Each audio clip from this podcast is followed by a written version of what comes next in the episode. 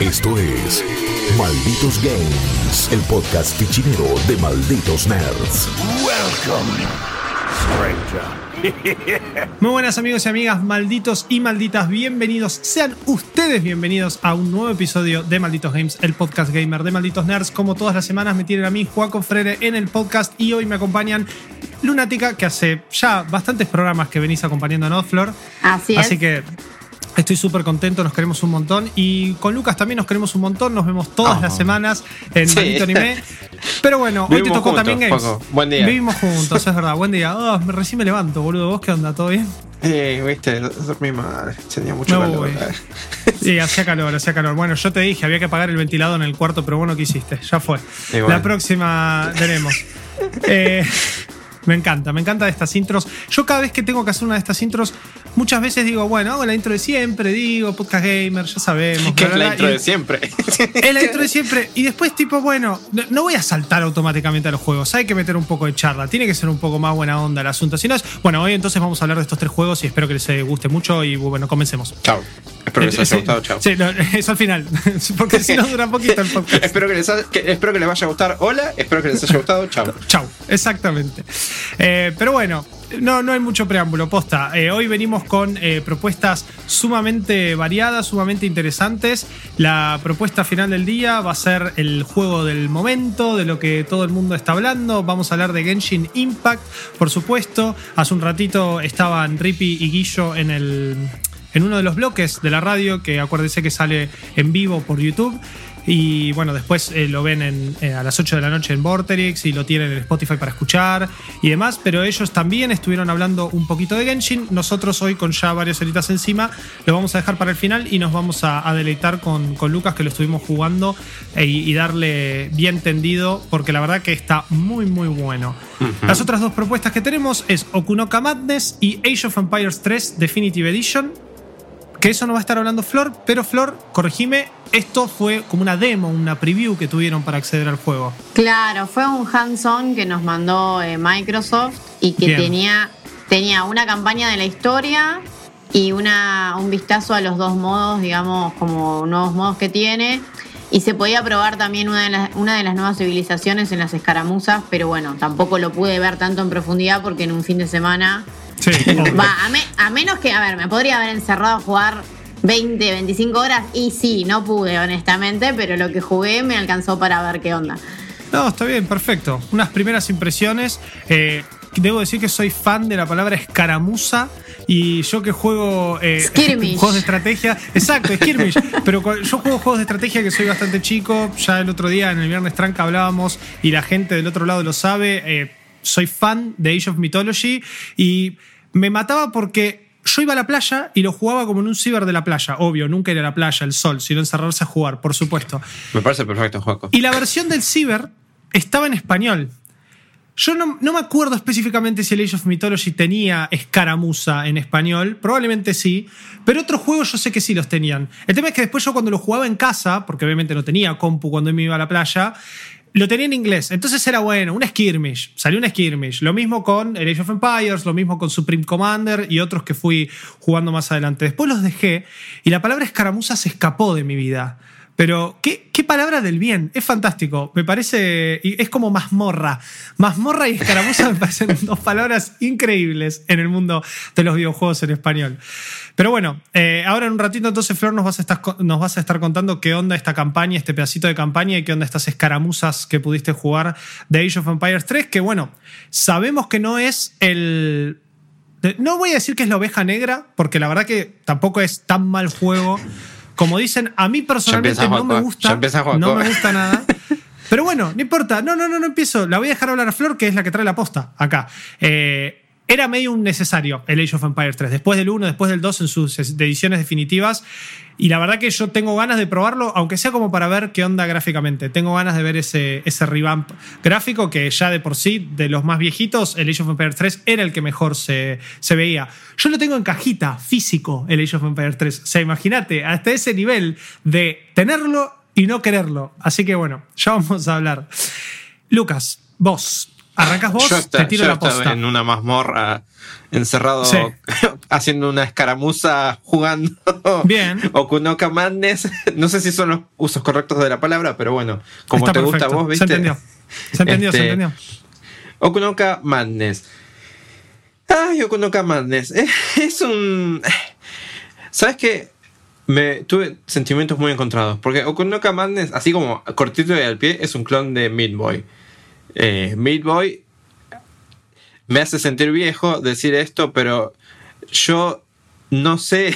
A ver, yo no sé lo que es la nueva generación de jugadores, si sabrán lo que es Super Meat Boy o si habrán quizás jugado el Meat Boy de navegador. Porque yo la primera vez que jugué Meat Boy era cuando era juego de navegador. No, yo no llegué a eso. Y tampoco es Bueno, que- me Sí, yo haciendo sentir también, más ¿eh? viejo. Ahí está, ¿viste? No, pero no, no, no tenemos tanta diferencia de los Vos, tres. Summer. Yo no, soy en más- realidad, igual Meat Boy tampoco es que es tan viejo. O sea, a ver, es uno de los primeros 2011. indies. 2008. El 2009 juego- debe ser. Ah, No, el de web. navegador Yo- debe ser 2009. Yo te digo el de Steam. Ya te- Wikipedia dice eh, 2010 el lanzamiento de Super Meat Boy y 2008 el juego de navegador. Está bien, claro, porque era Meat Boy y Super Meat Boy. Bien. Claro, No es tan y- viejo. No, pero me hace sentir viejo. Bueno, eso es problema tuyo. Es, es diferente, pero. Este. Y ahí, de ahí viene la, eh, mi problema para describirlo con Luca Mandes. O sea, es muy fácil describirlo como un clon de Meat Boy.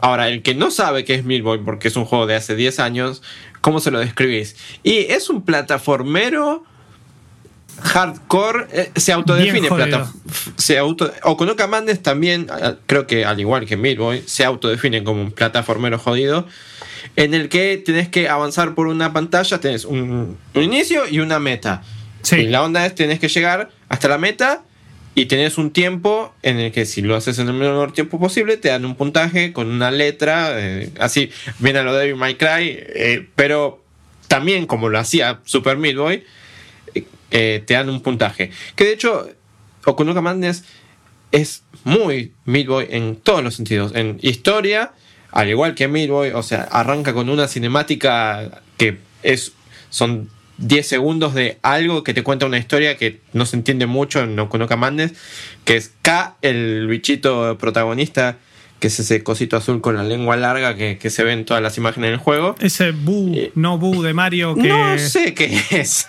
pero es un. Tiene unas orejitas medio raras. no- en ningún momento el juego explica demasiado bien qué, qué es lo que es eh, todo esto. Pero la onda es que viene un malo no descripto y empieza como a, a atacar a estas pequeñas haditas que hay en el mundo que son unos.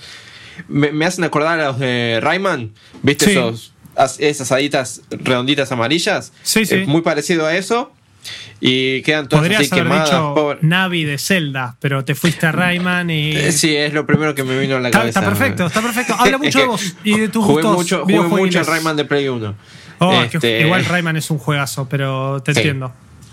Este, y bueno, la onda es, al final de cada nivel, vos agarras una de esas haditas, entonces, K, siempre, yo digo Okunoka, pero el protagonista se llama K. Ok, K ¿y qué es la parte de Okuno? Excelente pregunta. Bien. Porque, o sea, la historia no hay diálogo, no hay. No es como en Meat Boy que tenés eh, bastante claro lo que está pasando en la historia, porque tenés al, al Meat Boy, tenés a la pibita y tenés a- al malo, cuyo nombre no recuerdo. Sí, que se lleva a la piba y salvar a y la el piba. malo, claro, cae Acá con es las medio más- máquinas, es el claro, boss de me- ciertos niveles. Acá es medio más confuso en el que, eh, bueno, esto que no sabes de dónde salió está atacando a esto que no sabes qué es, no sabes por qué, y no sabes por qué sos vos el que lo tiene que salvar a estas cosas, para qué, no sé. Pero eh, en ese sentido, yo me sentí mucho como que estaba jugando un Meat Boy, porque no... Un Meat Boy con algunos toques de, de otros juegos, capaz. Yo en la review que está en malditosnerd.com eh, hay partes de Okunoka Madness que también se puede decir que están medio como inspiradas, si se quiere, en Guacamele. Ok, en Guacamole. Que, que eh, lo que tiene aquel juego es esa mecánica de que vos apretás un botón y cambias como de plano, de, dimensión, y hay plataformas que aparecen. Bueno, y hay plataformas que aparecen y desaparecen. Y Okunoka Madness tiene exactamente lo mismo, que es apretás un botón y hay plataformas que aparecen y desaparecen. Y entonces vos a lo que es la, la jugabilidad Midboy, que vas corriendo rápido y vas saltando y trepando y haciendo cosas, tenés que al mismo tiempo ir apretando el botón para ir haciendo que aparezcan y desaparezcan ciertas plataformas. Y es medio como una combinación medio rara que, se siente... Es jodido. Eh, Okunoka Madness se vende como un juego jodido, es muy jodido. Es jodido. Y no necesariamente eso quiere decir que sea divertido porque me parece que llega, llega un punto en que esa complejidad le empieza a jugar en contra, justamente porque es, es demasiado jodido, ah, por lo menos para mí. Igual a Midboy le pasaba un poco eso. Eh, el tema es que en, en Midboy eh, jugaba más el. No, no, sé qué tanto. Yo Super Midboy lo terminé varias veces. Y incluso en, mi primer carrera de videojuegos me acuerdo que en una cuestión de level design me hicieron analizar varios de los niveles de Super Meat Boy, así que por eso tuvimos que jugarlo bastante con mis compañeros en ese momento y realmente se presentaba como algo bien jodido, pero que medio el trial and error, el prueba y error una y otra y otra vez, te terminaba dando esa, esa vuelta. Y lo que me servía mucho, no sé si eso está acá, es eh, ¿Te acuerdas que al final vos veías a todos los Meat Boys que fueron, que son sí, todos no, tus, no están acá. Ok, eso me sirvió un montón. Porque yo veía algunos que eran tipo, ¿qué flashé acá? Acá la cagué fuerte. Olvídate. ¿Qué quise hacer? Sí. Pero, porque también uno aprende de las diferentes plataformas y cómo ir pasando ciertos momentos. O en Meat Boy, al principio los rebotes que Meat Boy podía hacer eran bastante más jodidos. ¿Qué sé yo? Claro. Es... Okunoka lo que tiene un poco es que al, al ser tan parecido a, Midboy, está jugando contra lo que es mi recuerdo de Midboy, porque Midboy es algo que no lo juego hace mucho. de hecho, cuando terminé Kunoka, pensé, che, yo quizás podría bajarme Midboy, porque estoy seguro que en algún momento en PlayStation Plus lo dieron gratis. Estoy segurísimo. Eh, sí, sí, sí, sí, lo dieron. Así que hasta para Vita en ese momento, cuando todavía. Sí, por eso. Mm. Estaba pensando en, quizás bajármelo para ver si Midway era lo que recordaba o no, pero después decidí que no porque lo, peor que podía pasar era que le iba a jugar todavía más en contra a Okunoka. Entonces dije, no, no, no. Vamos, vamos a seguir con el recuerdo de Midway. Porque, porque sí, porque la verdad que Okunoka llega a un punto en el que toda esa complejidad le, le sale por la culata. Porque más en lo que son los niveles más avanzados, porque tiene, creo que son, la historia son 60 niveles, que son igual que Midway, son eh, divididos, tenés el mapa que es calcado casi de Midway, que son como 20 niveles y un jefe. Y ya lo que es la mitad del, segundo mundo para adelante, empiezan a introducir cosas que... Eh, agarrate Catalina porque vas a estar un rato. Hay misiles teledirigidos que... Eh, sí, sí, ya se torna una cosa... Ya, ya es cualquier cosa. Y de hecho, creo que el, punto más bajo de Okunoka, que no es algo que recuerde con, con desgracia de, de son los jefes. Porque, a ver, Okunoka tiene, igual que Midboy, esa idea de... Eh, te chocas con un obstáculo y morís. O sea, tipo, eh, así con Midboy son las sierras, en Okonoka pueden ser, no sé, un láser o algo, y morís y empezás desde el principio del nivel. Ahora, eh, con los jefes, los jefes son a veces más parecidos a un jefe plataformero común y corriente que otra cosa. Bien. Y la, de, a tal punto que tienen la típica tres fases de le das un golpe y bueno, cambia de fase. Los voces de Mario, voces de Zelda, sí. Y eso en teoría para un plataformero es bastante común. Ahora, para un plataformero en el que un error tan pequeño te puede significar empezar el jefe desde el principio, como en Okunoka Madness, eh, quizás es mucho más jodido y hay jefes que me tuvieron más de una hora, quizás. porque, porque también, también lo que tiene es varias varios pequeños detalles que le van sumando que quizás si se los pule un poco más. Por ejemplo, hay uno de los jefes que es eh, tipo un nivel común, pero en realidad lo estás corriendo apurado porque el jefe te persigue por la pantalla. Y en el momento en el que el jefe te toca, morís. Morís, sí, sí, Típicos, sí. ¿no? Sí, sí. Ahora, el problema que tiene Okonoka en este nivel específico, por ejemplo, es que eh, vos estás es una torre que te que trepando y con el jefe que te viene de abajo así por la pantalla hasta que te alcanza. El problema es que la torre eh, no es un- una trepada así continua, sino que está como dividido la cámara, si se quiere, bien a los Resident Evil, que eh, llega un momento en el que llegas, venís saltando por acá, qué sé yo, y de repente pasás por acá y la cámara hace ¡tup! Y va, va saltando como por secciones. Claro. Y entonces vos estás en el medio del aire y te, te cambia la cámara y no sabes para dónde está la otra plataforma a la que vos tenías que saltar. Y son esas, esos pequeños detallitos que le van sumando y, y la verdad que... ¿Qué sé yo? Parece por que eso- está hecho para morir, cosa de que mueras. Claro, por eso te digo que, que, que juegan contra de mi memoria de Midboy. Porque yo no me acuerdo si Midboy era así de jodido, así de. de- Yo me lo acuerdo puta, si se quiere. jodido. Sí, sí, yo me lo acuerdo Es, bastante eh, forro. a ver, es uno de mis juegos favoritos, Meat Boy, pero es un juego bastante forro, o sea, sí. Claro, bueno. eh, el tema es que Okunoka también es así. Y las cosas que le agrega, estas cosas de, de- que parece calcada de Guacamole. Y, y, de hecho, también hay unos niveles que, que tienen una estética calcada de limbo. Porque ya que Sí. estamos, vamos, vamos a agarrar otro juego. eh, que en esos niveles, en vez de ser por tiempo, tenés vidas. Claro. Y también son igual de jodidos, pero perdés mucho más rápido porque tenés vidas. 3, 4 vidas y, y ya está. Y la verdad que eh, esas cositas en, en papel suenan interesantes, pero en la práctica lo único que hace es hacerlo todavía más forro a, a Okunoka. Y qué sé yo, llega un momento en el que decís, es necesario esto porque, no sé, qué sé yo, en 2020, si yo quisiera jugar un clon de Midboy, directamente iría a jugar Midboy y ya fue. Claro. Ese, ese es el. Quizás lo, lo- lo que más en control le juega. Así todo, qué sé yo. No me parece un mal juego. Lo que sí me parece un juego que no termina de separarse mucho de, de, de Meat Boy. Tiene un par de cosas, tiene un modo. Eh, ahora no me acuerdo si se llama Speedrun o Time Attack. Speedrun, que, sí. que Eso te estaba es- por decir. que agarra un mundo entero, que son 20 Sí. niveles, y te toma el tiempo de lo que te, lo que te lleva a completar el mundo entero. Que es copado, pero al final, al fin y al cabo es lo mismo que lo- los tiempos de los niveles que van a parar a un, a un leaderboard online, Sí. que te sirve para, para sentirte mejor con vos mismo, pero... No, no, No. pero es un nicho, es un nicho que está. Claro, es yo tengo nicho. un amigo muy metido en el mundo de los speedruns y eh, este tipo de cosas. No sé si este juego particularmente lo conoce, pero a ver, yo estoy viendo acá la promoción del juego en Steam, que dicho sea de paso, está a 200 pesos en Steam. Por eso, Así sí, que o sea... Es accesible.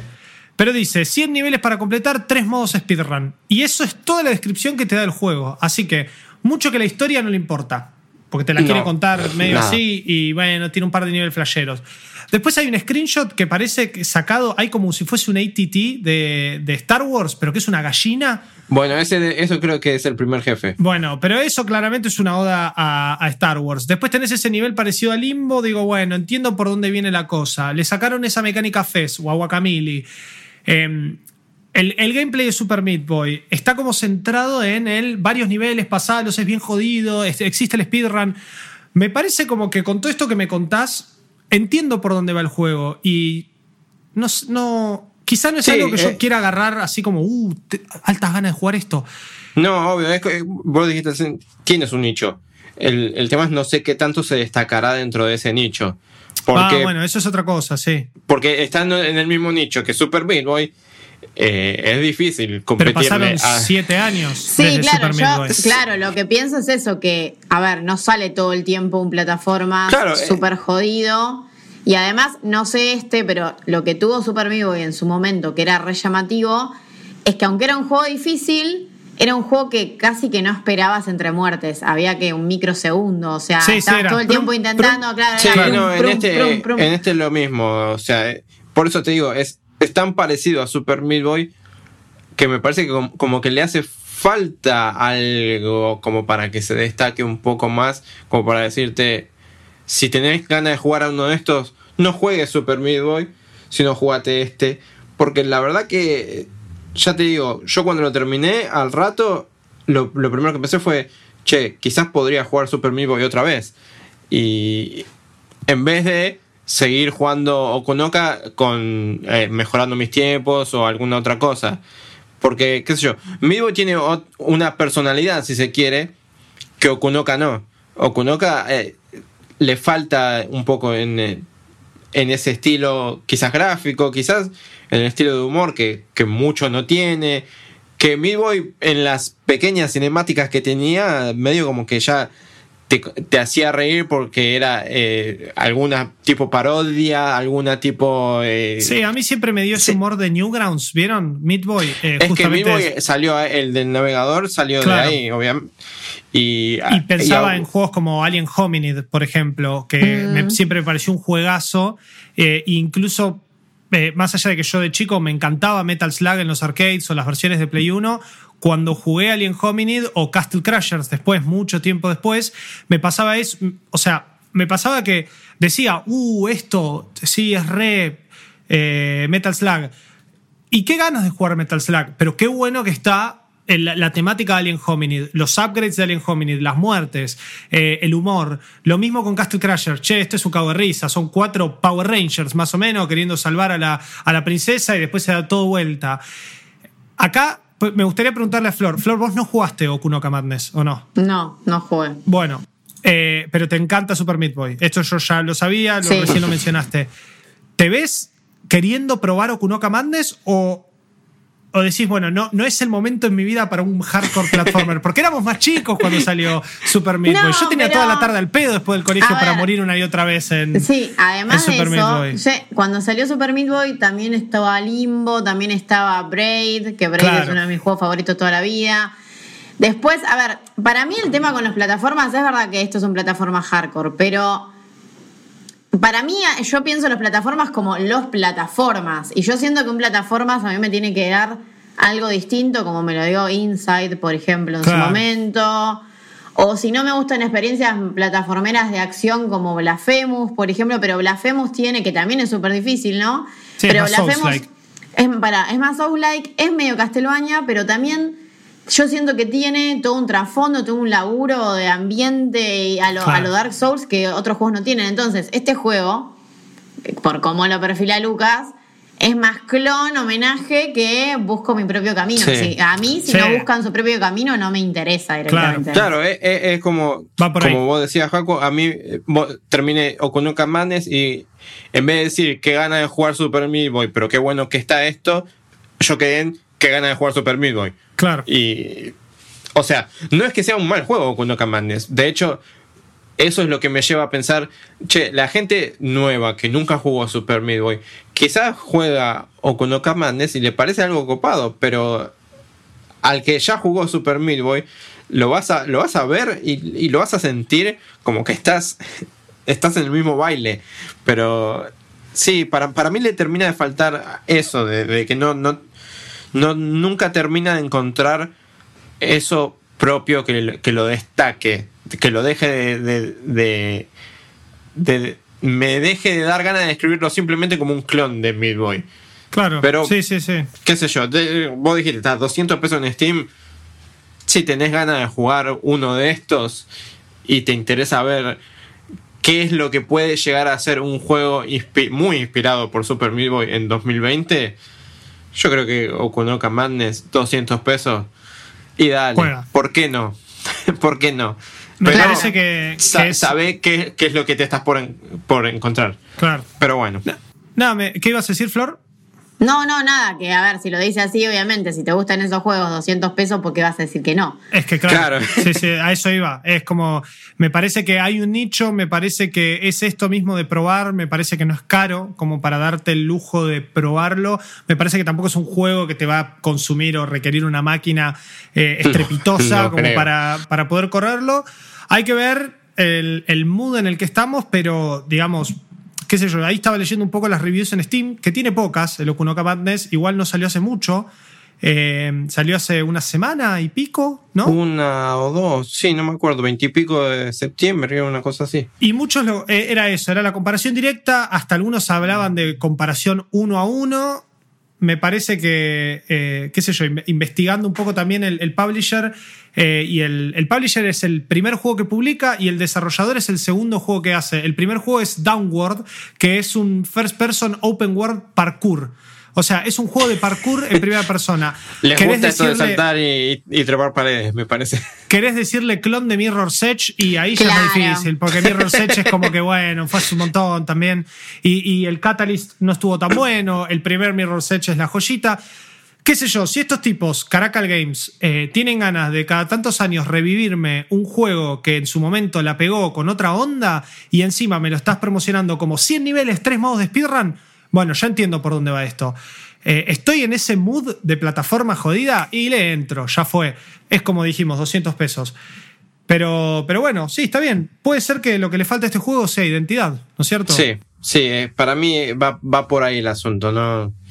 Bien. Pero bueno, qué sé yo, no, no, no quiere decir que sea un juego malo, así que Exacto. yo creo que al, al que le guste este nicho probablemente le, le saque algo de provecho. No te digo que se va a convertir en tu nuevo juego favorito, pero si se convierte, No, pero- bien por vos, pero... Yo, sinceramente, no, no en este momento por lo que estoy jugando y ya voy a hablar de eso, pero eh, qué sé yo, sí, a mí me encantó Super Meat Boy, así que yo ya tengo ganas de, aunque sea probarlo. De vuelta, son 200 pesos, tengo dos horas, lo puedo re- reclamar después. Tampoco voy a hacer eso con un juego de 200 pesos, ¿no es cierto? Pero tenerlo ahí. No, bueno, yo, yo tiro las opciones, todo esto es legal. Después, si, No, si igual vale a la mí me llevó como seis horas, porque ya te digo, a mí hay un boss que me llevó más de una hora. No, por eso, no pero no estoy hablando de. Pero bueno. de- claro, no estoy hablando de lo que dura el juego. Estoy hablando de- del hecho este de que mucha gente compra, prueba y después devuelve, más que nada con la cuestión de Steam. Yo, como desarrollador independiente, digo: si pagaste 200 pesos por un juego así, no lo devuelvas, le estás dando una remano a los desarrolladores. Pero bueno, cada loco con su tema, no hay problema con ese tema. Eh, tema, tema, tema.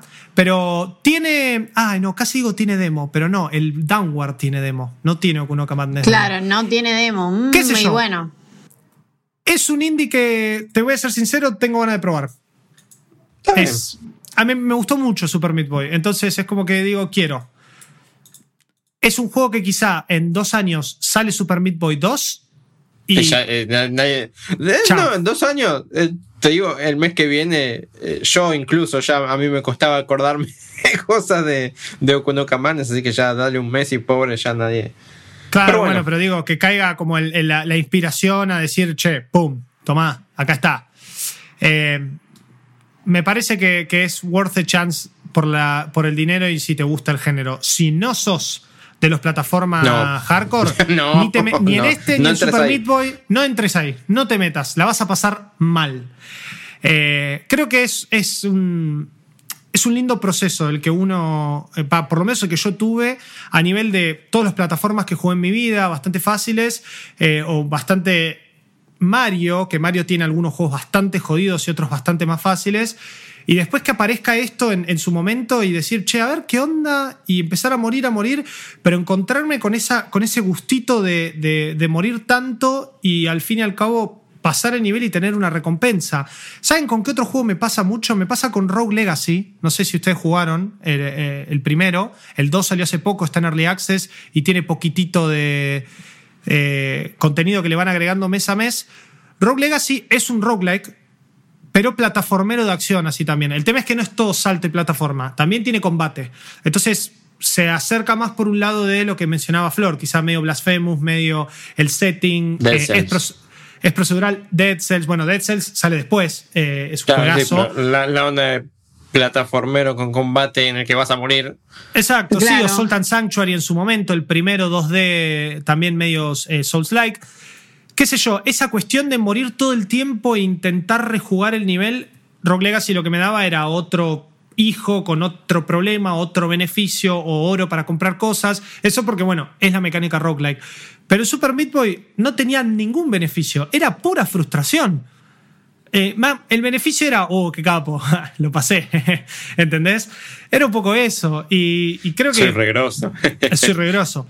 Creo que puede ir, eh, puede ir por este lado. Pero bueno, de vuelta, súper barato. ¿En dónde está disponible esto, Luke, antes de que pasemos a eh, Está, y yo lo jugué en, Play. Bien. Y está en Steam. Y me parece que también está en Switch. No sé si en Xbox.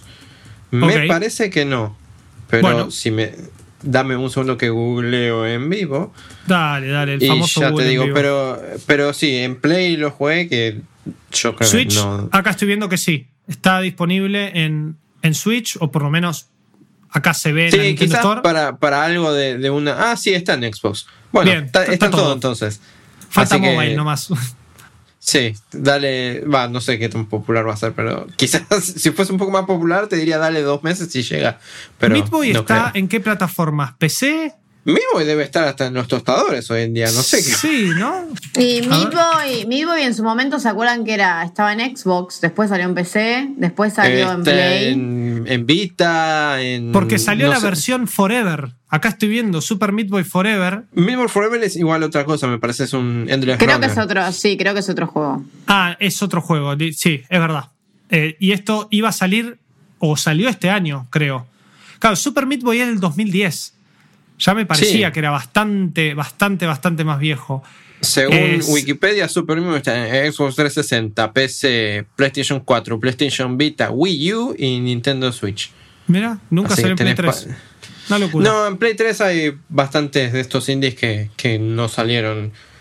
Como 360 era más la máquina para indies en ese entonces. Claro, es verdad. Bueno, entonces, Okunoka Madness ya ahí lo tienen. Lucas y su veredicto. Está la review en malditonerds.com. Vayan a leer qué, qué onda si, si están interesados eh, en, el, en el juego. Acá tenemos unas breves palabras y la verdad que, por lo menos a mí, personalmente me, llamó la atención. Me gusta esta comparativa y me gusta que el estudio por lo menos diga, no, no, oculte el hecho de querer. ni lo ni Claro, exacto traerte otro juego años después de otra forma. ¿Tenés Flow? Entonces tenés Manijomio. Y Malditos Nerds Experience está en Manijomio. El resumen semanal de noticias del mundo de los videojuegos con el estilo inconfundible de Rippy, Guillo y Juaco. Todos los fines de semana los Malditos Nerds te cuentan las novedades de la industria, los juegos que se vienen, analizan los que ya salieron y te informan de todo lo que tenés que saber del universo gamer. Malditos Nerds Experience. Mantenete informado Estrena los sábados a las 20 horas y repite los domingos a las 20 en el canal 600 de Flow.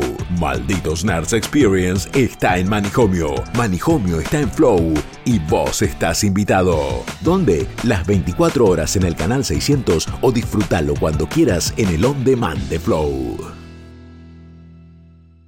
Malditos Games. Flor, ¿de qué nos vas a hablar hoy? Yo les voy a hablar. pero les voy a hablar de Age of Empires 3 Definitive Edition. Bien.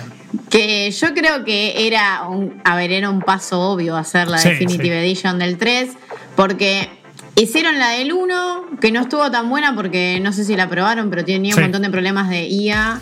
Eh, no sé, al punto que los, los ponele. Yo me acuerdo cuando los jugué ni bien salió el Age of Empires, el Definitive del 1. Y me acuerdo que los aldeanos, no sé por qué se dejaban de hacer sus tareas, por ejemplo. Eran como bastante, bastante bobos, básicamente. Tenía problemas de, de bastante mm, bajón, que fueron, sí, el cerrito. Cuando los creas y se quedaban ahí parados. Que fueron los que hicieron capaz, eh, a ver, el 1 recibió un montón de parches, yo no lo volví a jugar, pero dicen que está está a la altura de lo que fue justamente la edición definitiva del 2. Del 2. Que el Age of Empires 2 Definitive Edition sí es un buen juego porque no es como, por ejemplo, ese remaster en HD que hicieron antes, que lo único que hicieron fue cambiar texturas.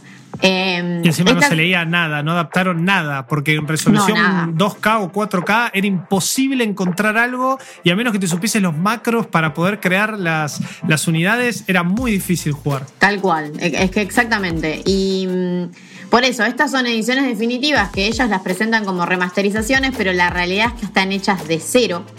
Eh, y si bien, por ejemplo, el Age 1 y el Age 2 se nota que hay un, tratado, digamos, visual, eh, bueno, obviamente con mucho amor, mucha nostalgia, además de, haber recreado todo, los patitos, la agüita. En el 3, que es un juego más moderno, porque el original es de 2005, Y que también es un juego que como se mete en lo que es eh, la era de, bueno, la era moderna o la era de los descubrimientos, porque va desde el descubrimiento de América a un montón de expediciones, bueno, de esa época hasta casi la era industrial, porque terminás teniendo trenes también Sí. eh, en las eras más avanzadas, digamos. Eh, es un juego en el que también es muy presente la pólvora, las explosiones. Entonces, ya de por sí, el original tenía como un despliegue visual bastante más imponente. Y lo que lograron con esta Definitive Edition del 3, que no pasa en el 1 ni en el 2, es que no, no parece un remaster de un juego viejo, parece un Crusader Skin 3 o un Civilization o un Total War, se ve como un juego actual. O Bien. sea, se ve Genial. muy bien, eso es muy bueno. Eh, eso sí, yo cuando entré dije, mira qué bien se ve, o sea, no esperaba. ¡Apa! ¡Apa! Claro.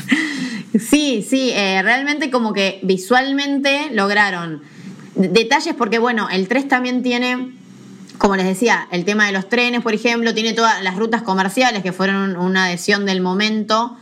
Eh, después tiene, por ejemplo, las batallas navales, entonces el agua es como re, o sea, batallas navales, digamos, activas y todo. Claro, claro. Entonces, eh, todo el tiempo, eh, y la diferencia, ponerle entre el 2 y el 3, si pensamos en las Definitive, porque bueno, los viejos no los toco hace un montón. En el 3, ah, digamos, eh, en, la, en la campaña que jugué y después, bueno, en este, en este modo arte de la guerra y demás, que vas desarrollando toda la civilización y eso, como que se, se siente que estás creando, por ejemplo, cambiaron cosas en el motor gráfico que no sé, ahora no tenés limitaciones para dónde pones una casita. O es como todo más orgánico, como que se siente que estás desarrollando una civilización que después tiene vida por cómo se comportan los aldeanos, los soldados, cómo vas, cómo vas desarrollando las granjas, bueno, las distintas estructuras más militares, las, eh, las torres y demás.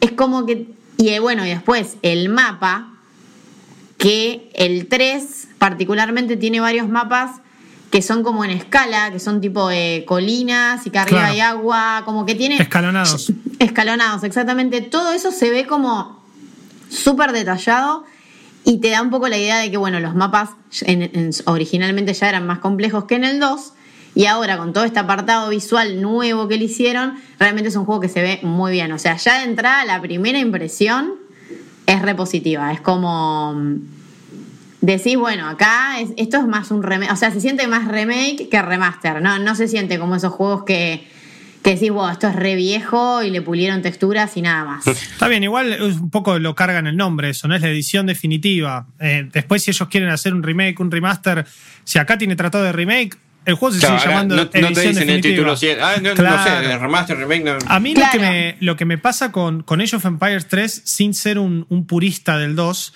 es que a mí lo que siempre me llamó la atención de, de- del Age, tanto Mythology como, como Empires, de- del Age, del famoso, eh, me pasaba que me gustaba más esa dinámica de juego rápido RTS, que requería un, un management de las unidades bastante, bastante complejo en cuanto a grupos, estrategias, pero no pasaba de ahí. Entonces yo podía tener todo timeado, porque obviamente uno cuando juega empieza a jugar bien.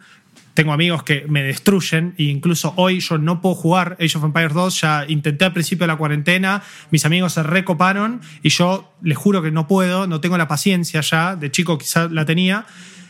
Pero esa organización no pasaba de eso. Era como, bueno, sí, paso de, edad. Eh, pongo esto acá, pongo esto acá. Depende del mapa que me tocaba, organizaba la ciudad, las murallas y las defensas de cierta manera. Pero era más al ir al quilombo en, en el Age of Empires 2. Que bueno, mucho de lo que se habla en internet es que el más purista de Age of Empires no le gusta el 3 por eso, porque te le agregó tantas capas de complejidad el juego que ya no quiero decir que se parece a un Civilization porque ni a palos. Civilization es muchísimo más complejo. Sí, es un juego sí. que me encanta. Civilization 4 y Civilization- 5. Civilization, eh, a mí, si tengo que elegir géneros, ponerle a mí el RTS, en general no me gusta, como que ella es una excepción. Sí. A mí me gusta más el 4X, a los Master of Claro, Orion, a los Civilization, exacto. Porque es mucho más pausado cómo desarrollar la tecnología. Claro, claro. O sea, te da tiempo a plantear una estrategia que Age 2 incluso era más a los bifes, porque estrategia nada. Eh, practica, esto se juega así, este mapa se juega así, te vas adaptando a las distintas situaciones, puedes dar vuelta una partida con un aldeano y un centro urbano en la otra punta del, mapa, o sea, olvídate, pero no pasaba de preocuparse de eso. Ahora, Age of Empires 3 sale muchos años después. Yo estoy hablando todo esto de mi experiencia con el original. ¿eh? Vos, Flor, después con lo que pudiste probar, vemos si esto se refleja. Em, agrega estas capas de complejidad que vos acá encima decís que se ven increíbles. Yo ya tengo ganas de probarlo y el juego está 300 pesos en Steam. Y creo que está en Game Pass, ¿o no? La definitiva eh, sí, eso también hay que aclarar. Eh, va a salir en Game Pass como todos los juegos de Microsoft. Se puede comprar obviamente en la tienda de Windows 10 si no tenés Game Pass. Y después eh, sale 200 pesos en Steam y va a tener, digamos, crossplay entre tiendas. O sea, sí, eso es importante, ¿no? Si lo tenés en Game Pass, podés jugar con gente de Steam. Eso, eso es importante, sí, eh, justamente porque hoy en día ya tenemos más que nada los juegos de Microsoft, mil formas de tenerlos. Igual el juego sale en dos semanas, 15 de octubre, así que calma la ansiedad, Juaco. Pero sí, eso te estaba por decir. Está perfecto, me atajaste, me atajaste, muy bien. Pero lo que decía es que el original agregó todas estas capas de complejidad tanto a nivel mapa como a nivel densidad, incluso densidad del mapa, los bosques y, claro, O por ejemplo, ya a distintas alturas ya es un montón, porque si vos lo mandás, si vos lo querés mandar, a, vos ves que hay una colina y lo querés mandar a la otra punta y lo mandás por un lado y capaz se quedan parados como que no pueden ir por ahí como que procesan un poco y dan como la vuelta, pero ya eso ya es un montón. Y eso sigue estando, obviamente. Pero pegar la vuelta quiere decir que te puede estar esperando con todo este avance tecnológico un equipo de carabineros y están todos ahí puestos con eh, para, descargarte toda la pólvora encima y vos a tu ejército lo agarró mal parado. Em, la disposición de los ejércitos ya de por sí es más compleja porque vos siempre tenés. Seguís teniendo unidades cuerpo a cuerpo, pero casi todos a distancia. Y por ejemplo, tenés, qué sé yo, ballesteros adelante, tenés lanzadiscos, tenés atrás morteros, atrás tenés cañones, alrededor tenés todo lo que son melee. O sea, el ejército es sí, es un cúmulo de destrucción eh, a distancia masivo. Y bueno, después obviamente. Entonces, en ese aspecto sí, si vos lo comparás con el 2, a ver, para mí el 2 es el mejor, eso sin duda, ¿no? Pero si vos lo comparás en el, con el 2, quizás lo que da la sensación el 3 y obviamente que la sigue dando porque en sí es el mismo juego. Cambiaron algunos y retocaron cosas que ya habían retocado en el 2 que ahora se las cuento que obviamente lo hacen sentir como un juego moderno. Em, los quality of life changes. Claro, es que sí, sí, sí, porque, a ver, lo que pasaba en, en el Age, en el 2 y en el 3, los viejos, es que capaz había mucho micromanagement de todo el tiempo tener que ir tocando cada unidad o tocando cada cosa de ver qué estaba pasando. Bueno, estos lo simplifican en varios aspectos eso. Pero bueno, el 3 sigue teniendo todas estas cuestiones de, no sé, la ruta de comercio la tenés que vigilar para ver si comerciás, si no comerciás. O sea, son cosas que están ahí y que no es que podés estar con tus aldeanitos desarrollando un ejército y bueno, ir y cagarte a bifes, ¿no? No, es, tan, simple.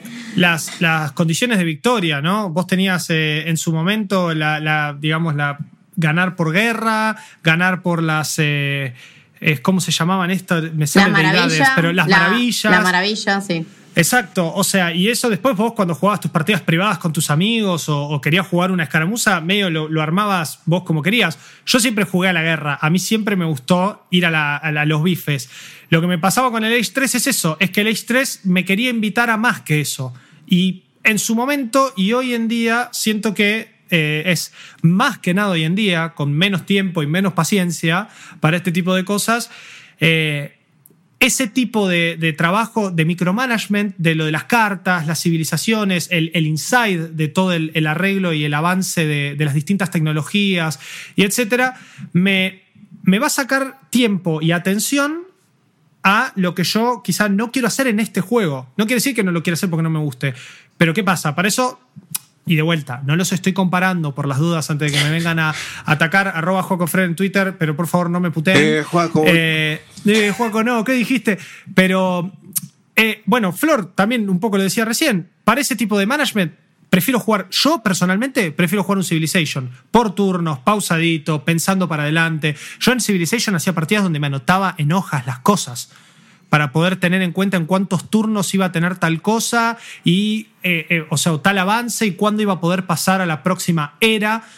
Esto es un RTS, Real Time Strategy. Acá es la cabeza en todo, todo el tiempo. Y yo admiro a los que juegan bien Age of Empires 3, porque también pasa eso. Soy malísimo en Age of Empires 3. Soy malísimo.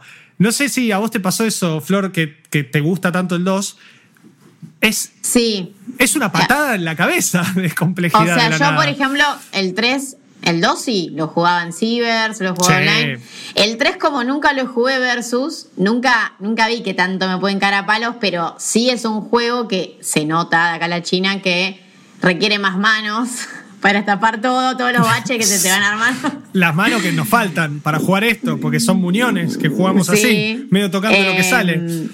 Y después no hay que olvidarse que el 3 tiene un componente RPG, que es que vos básicamente, a medida que jugás la campaña, jugás escaramuza, jugás lo que sea, vas ganando experiencia y vas subiendo como nivel a una metrópolis, que es como una ciudad que se va desarrollando, que esto ya estaba en el viejo y que está de nuevo también, y que ahí básicamente puedes obtener esas cartas que son beneficios como instantáneos en las partidas, que no tengo ni idea cómo funcionan online, porque si porque Me suena parece- re grindero. Y suena, a mí me suena que pueden, no, no sé si estarán o no, pues yo tampoco en su momento juego online, pero se me hace que hay un botón gigante que dice desactivar y que las partidas pros, esas cosas no existen. Es como Es lo los, fight- lógico. los fighting games que te dejan subir de nivel a, a ciertos personajes y equiparles cosas para hacer más daño y después que te vas a ir a una partida online o un torneo a jugar con eso. Olvídate, no, no, jugás con el personaje pelado. Eh, Tal bueno, cual. Eso no me gustó nada. Y- No, a mí eso, era lo que no me gustaba. El resto Mm. de las dinámicas de las partidas sí me gustaban a mí. O sea, además, a mí me parece un cambio copado venir de tanto medieval, tanto espada, tanto escudo, a Bueno, cagarse claro. a tiros. A mí me gustó. Es que yo, Pero- yo era más del Age of Mythology, entonces eh, me pasó lo mismo con los Total War. Yo jugaba mucho Total War, Rome, eh, y después Empire, Napoleón, los compré, no me gustaban. Después volvió Shogun y dije, uh, sí, Shogun, fantástico, de vuelta, encima japonés, o sea, mejor imposible. Pero era por, por el tamaño de esa escala. Siento que, que Age of Empires 3, eh, va, no sé, te- Basta, no, lo voy a probar. Basta. No, no, no. No, me- me voy es que bueno, igual te digo algo, yo lo que estuve jugando el fin de semana para, bueno, Sí. escribí, una, escribí una preview en malditosnerds.com si la quieren leer. Eh, lo que estuve jugando me dieron ganas realmente de... Ahora, ahora no puedo seguir jugando porque el acceso de, de Microsoft era limitado, era jugar estos días, chau, hasta el 15 de octubre o hasta cuando nos caiga la copia de reseña. Eh, pero bueno, quise seguir jugando porque realmente me dieron ganas, o sea, es está bueno ver eso de que tiene un feeling moderno, por ejemplo, los pequeños cambios que hicieron, ¿no? Primero la IA está mejorada. A mí me pareció súper eh, nuevo e importante que, por ejemplo, que las unidades, que la mayoría disparan algo, que no tengan mala puntería. Parece una boludez, pero en el Age of Empires, pero parece, parece una boludez, pero en el Age of Empires viejo, en el 3, yo me acuerdo que a veces venían a espadazos y me bajaban a los carabineros. Vos decís, me estás cargando, o sea, no Claro, disparás bien. claro. Igual tiene, tiene un valor de RNG para, para cuánto. Es más, hay mejoras para mejorar la puntería. Es como un Tiene- dadito. Exactamente, tiene, Claro. pero por ejemplo, no sé, si vos mandás todo tu ejército, no sé, hay una parte en, en la... Porque lo que nos dejaron jugar es como el acto 1 de la campaña, que es la historia, y hay una parte al principio que tenés que romper varias estructuras, liberar soldados tuyos, eh, ah, tenés que atacar varias cosas. Entonces la IA eh, predice bastante bien a qué le tiene que disparar a eso voy con lo de la buena puntería. Porque, por ejemplo, si yo, no sé, tengo dos cañones disparándole a un edificio, a mí no me sirve que haya carabineros disparando al edificio si atrás vienen tipos a cagarme a espadazos. Espadazos, o sea, claro. Entonces se dan, se dan vueltas solos y no tenés que estar todo el tiempo diciéndole no, no, no vayas a la, no le pegues a la pared, pegale al tipo, que son cosas que pasaban en los viejos. ¿Todo esto A sin mí- instrucciones tuyas? Sin instrucciones predicen cosas. Pero obviamente, es- a ver, Eso es buenísimo. Sí, eso está bueno. Y después, obviamente, a ver, eh, tus instrucciones le hacen más caso, no tienen tendencia a ser boludeces. Claro. Por ejemplo, no sé, si vos acercás a un aldeano y le decís que haga, que pique oro, cuando está aburrido, que se aburre o lo que sea, no se va a ir a hacer otra cosa. Que esas cosas pasaban. Es como que ahora te hacen más caso y también, bueno, tenés, por ejemplo, las cuestiones de, de modernas o de comodidad que tiene el juego, es que vos todo el tiempo en la pantalla ponele, tenés indicadores de qué estructuras, qué unidades están produciendo, digamos. Sí, sí. Que eso es importante, no tenés que volver todo el tiempo a tu, a tu campamento a ver qué está pasando, si estás peleando a la vez, porque además la dinámica de Age of Empires 3 es como que no te deja respiro en ningún momento, es como Claro. todo el tiempo estás todo el tiempo estás peleando con alguien. En el 2 no era tan así. En este No, no. hay algo Incluso había una regla en el 2 que era hasta tantos minutos no nos atacamos para hacerlo más rápido y había técnicas para llegar a tal era tan rápido. Sí, eh, había momentos de relajación. Eso es algo que tampoco me gustó en el, en el 3. Es, eh, es lo que decías un rato de la atención. Es tener que poner la atención en un montonazo más de cosas todo el tiempo. Y, y encima, qué sé yo, a mí me va a pasar, yo lo, lo voy a probar cuando salga, tengo Game Pass. Me voy a colgar viendo los gráficos y los bosques y las estructuras y me van a estar matando eh, a media aldea, ¿entendés? Eh, qué sé yo, eh, a nivel efectos y todo eso, es, ¿cómo, se, ¿cómo se siente el, el bueno, juego? a, a nivel efectos está muy bueno porque todo lo que es eh, agua, viento, eh, también lo que les digo, las explosiones, todo eso se siente como una batalla en serio. No son ruiditos, no parecen FX baratos o, o- o tampoco... Lo que está un poco debajo de toda la producción es eh, las actuaciones de voz. Porque... ¿Están mm, rehechas?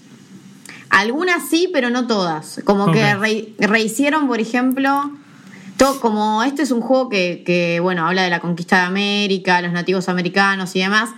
Cambiaron algunas cosas, por ejemplo, eh, pusieron actores que justamente son eh, descendientes de, de Claro. nativos y demás. Eh, consultaron gente como para cambiar cuestiones, qué sé yo, de acentos y demás. Pero las voces, qué sé yo, de la campaña son las mismas. A ver, no es que se escuchan viejas. Remasterizadas. Pero es un. Claro, están remasterizadas, pero eh, es una actuación de voz que quizás se siente más como de un juego que es viejo. Claro. Sí, o sea, que no, no tiene el voice acting que manejan actualmente los juegos, ¿no? Sí, o los Eh, estándares, claro, claro. Bueno, pasó eso, le pasó a Persona 4 Golden este año cuando salió, que ni siquiera era una cuestión de que no cumplía estándares. Había voces que incluso con retoques se escuchaban adentro de una lata y eran voces del dos- grabadas en el 2007, 2008.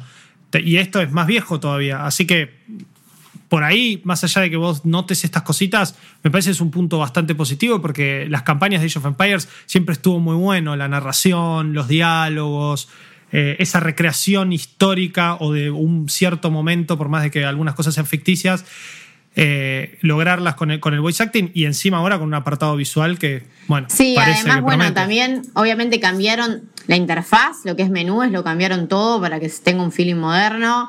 Las cinemáticas, la- o sea, todas las cinemáticas están hechas de cero, no, no, acá no hay tipo, cam- no es que escalaron el video a 4K, no, nada que ver. O sea, hicieron todo de nuevo. Eh, el juego, si lo probás en 4K, se ve muy zarpado, eh, realmente. ¿Qué onda a nivel no- rendering? O sea, Sí, el- es- 4K pesa, ¿no? 4K es pesado, a mí me pesaba un montón en los momentos de las explosiones, entonces pude ver el principio nomás. Después lo jugué en 1080 porque también jugar en 4K no es que lo que yo... Yo el 4K es tipo, bueno, a ver si el juego se la banca, veo que tan lindo, pero después bajo a 1080 o, o- Sí, y chao. Eh, pero bueno, es un juego que además, por ejemplo, jugándolo en- con requisitos medios, porque después lo terminé jugando en la notebook por un tema de comodidad que lo quería jugar en cierta zona de mi casa. Eh, y la notebook lo tira a nivel medio de gráficos, por ejemplo, y anda bien. O sea, se veía lindo, digo, porque es lindo en colores, en detalles, en cosas que no, no, no, no sé, a ver, obviamente que si vos tenés activado todo, no sé, eh, la oclusión, las sombras, esto, que el, Sí, el el isotrópico antialiasing, a full, todo, se ve todos hermoso, esos- obvio.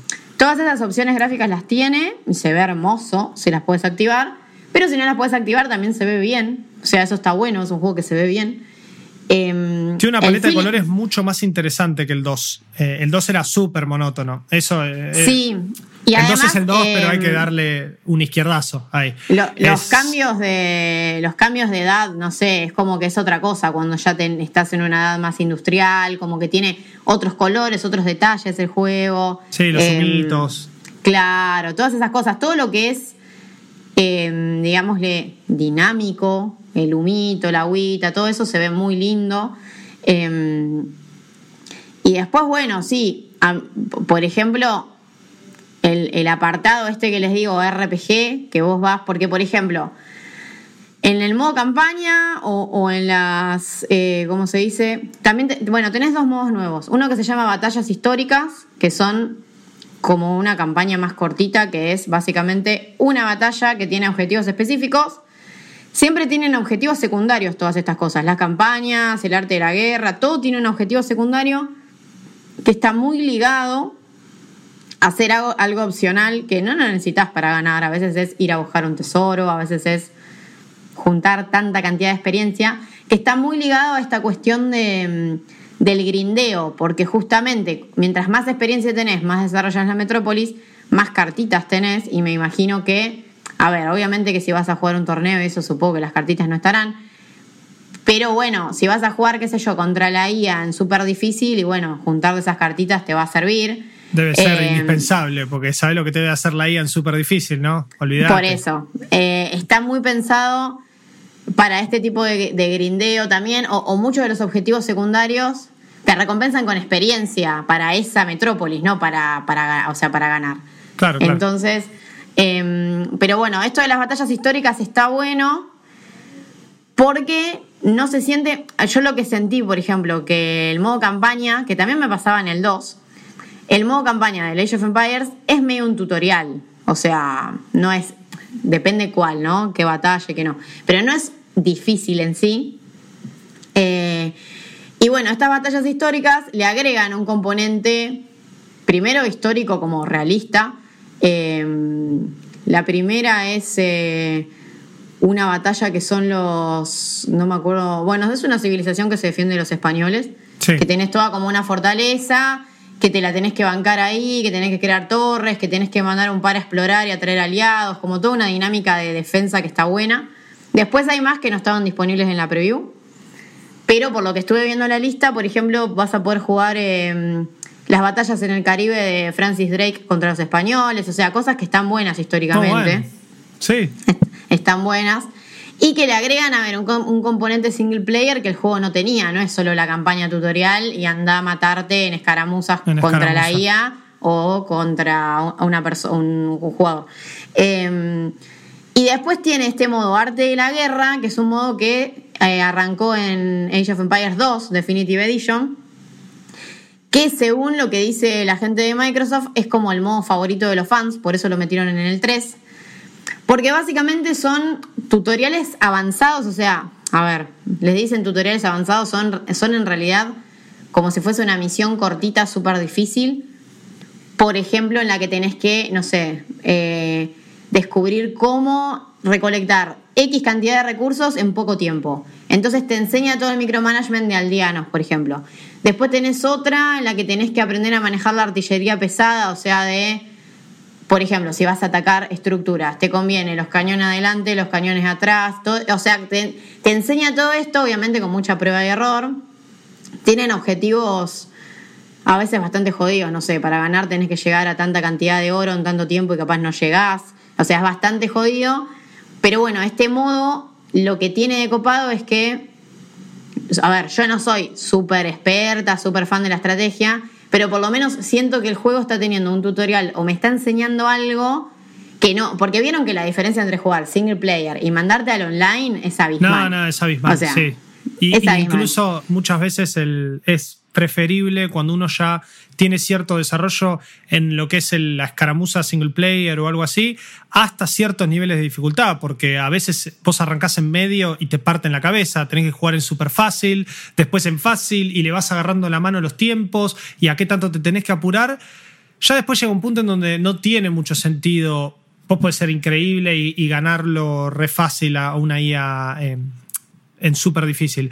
Pero tiene más sentido meterse a jugar online si uno quiere desarrollar este, esta mejora a nivel, nivel de juego. Y tiene más sentido meterse en online, sí. Es, eh, Claro. Siempre en estos juegos se renota la diferencia. Bueno, por eso, a ver, si comparamos los Age de la época, el 2 y el 3, que Sí. no se jugaba tanto online como ahora, este modo, ahora si jugás Age probablemente quieras jugar online, Sí, eh, este modo arte de la guerra se puede decir que te prepara de alguna manera a ciertas skills que tenés que tener para jugar online.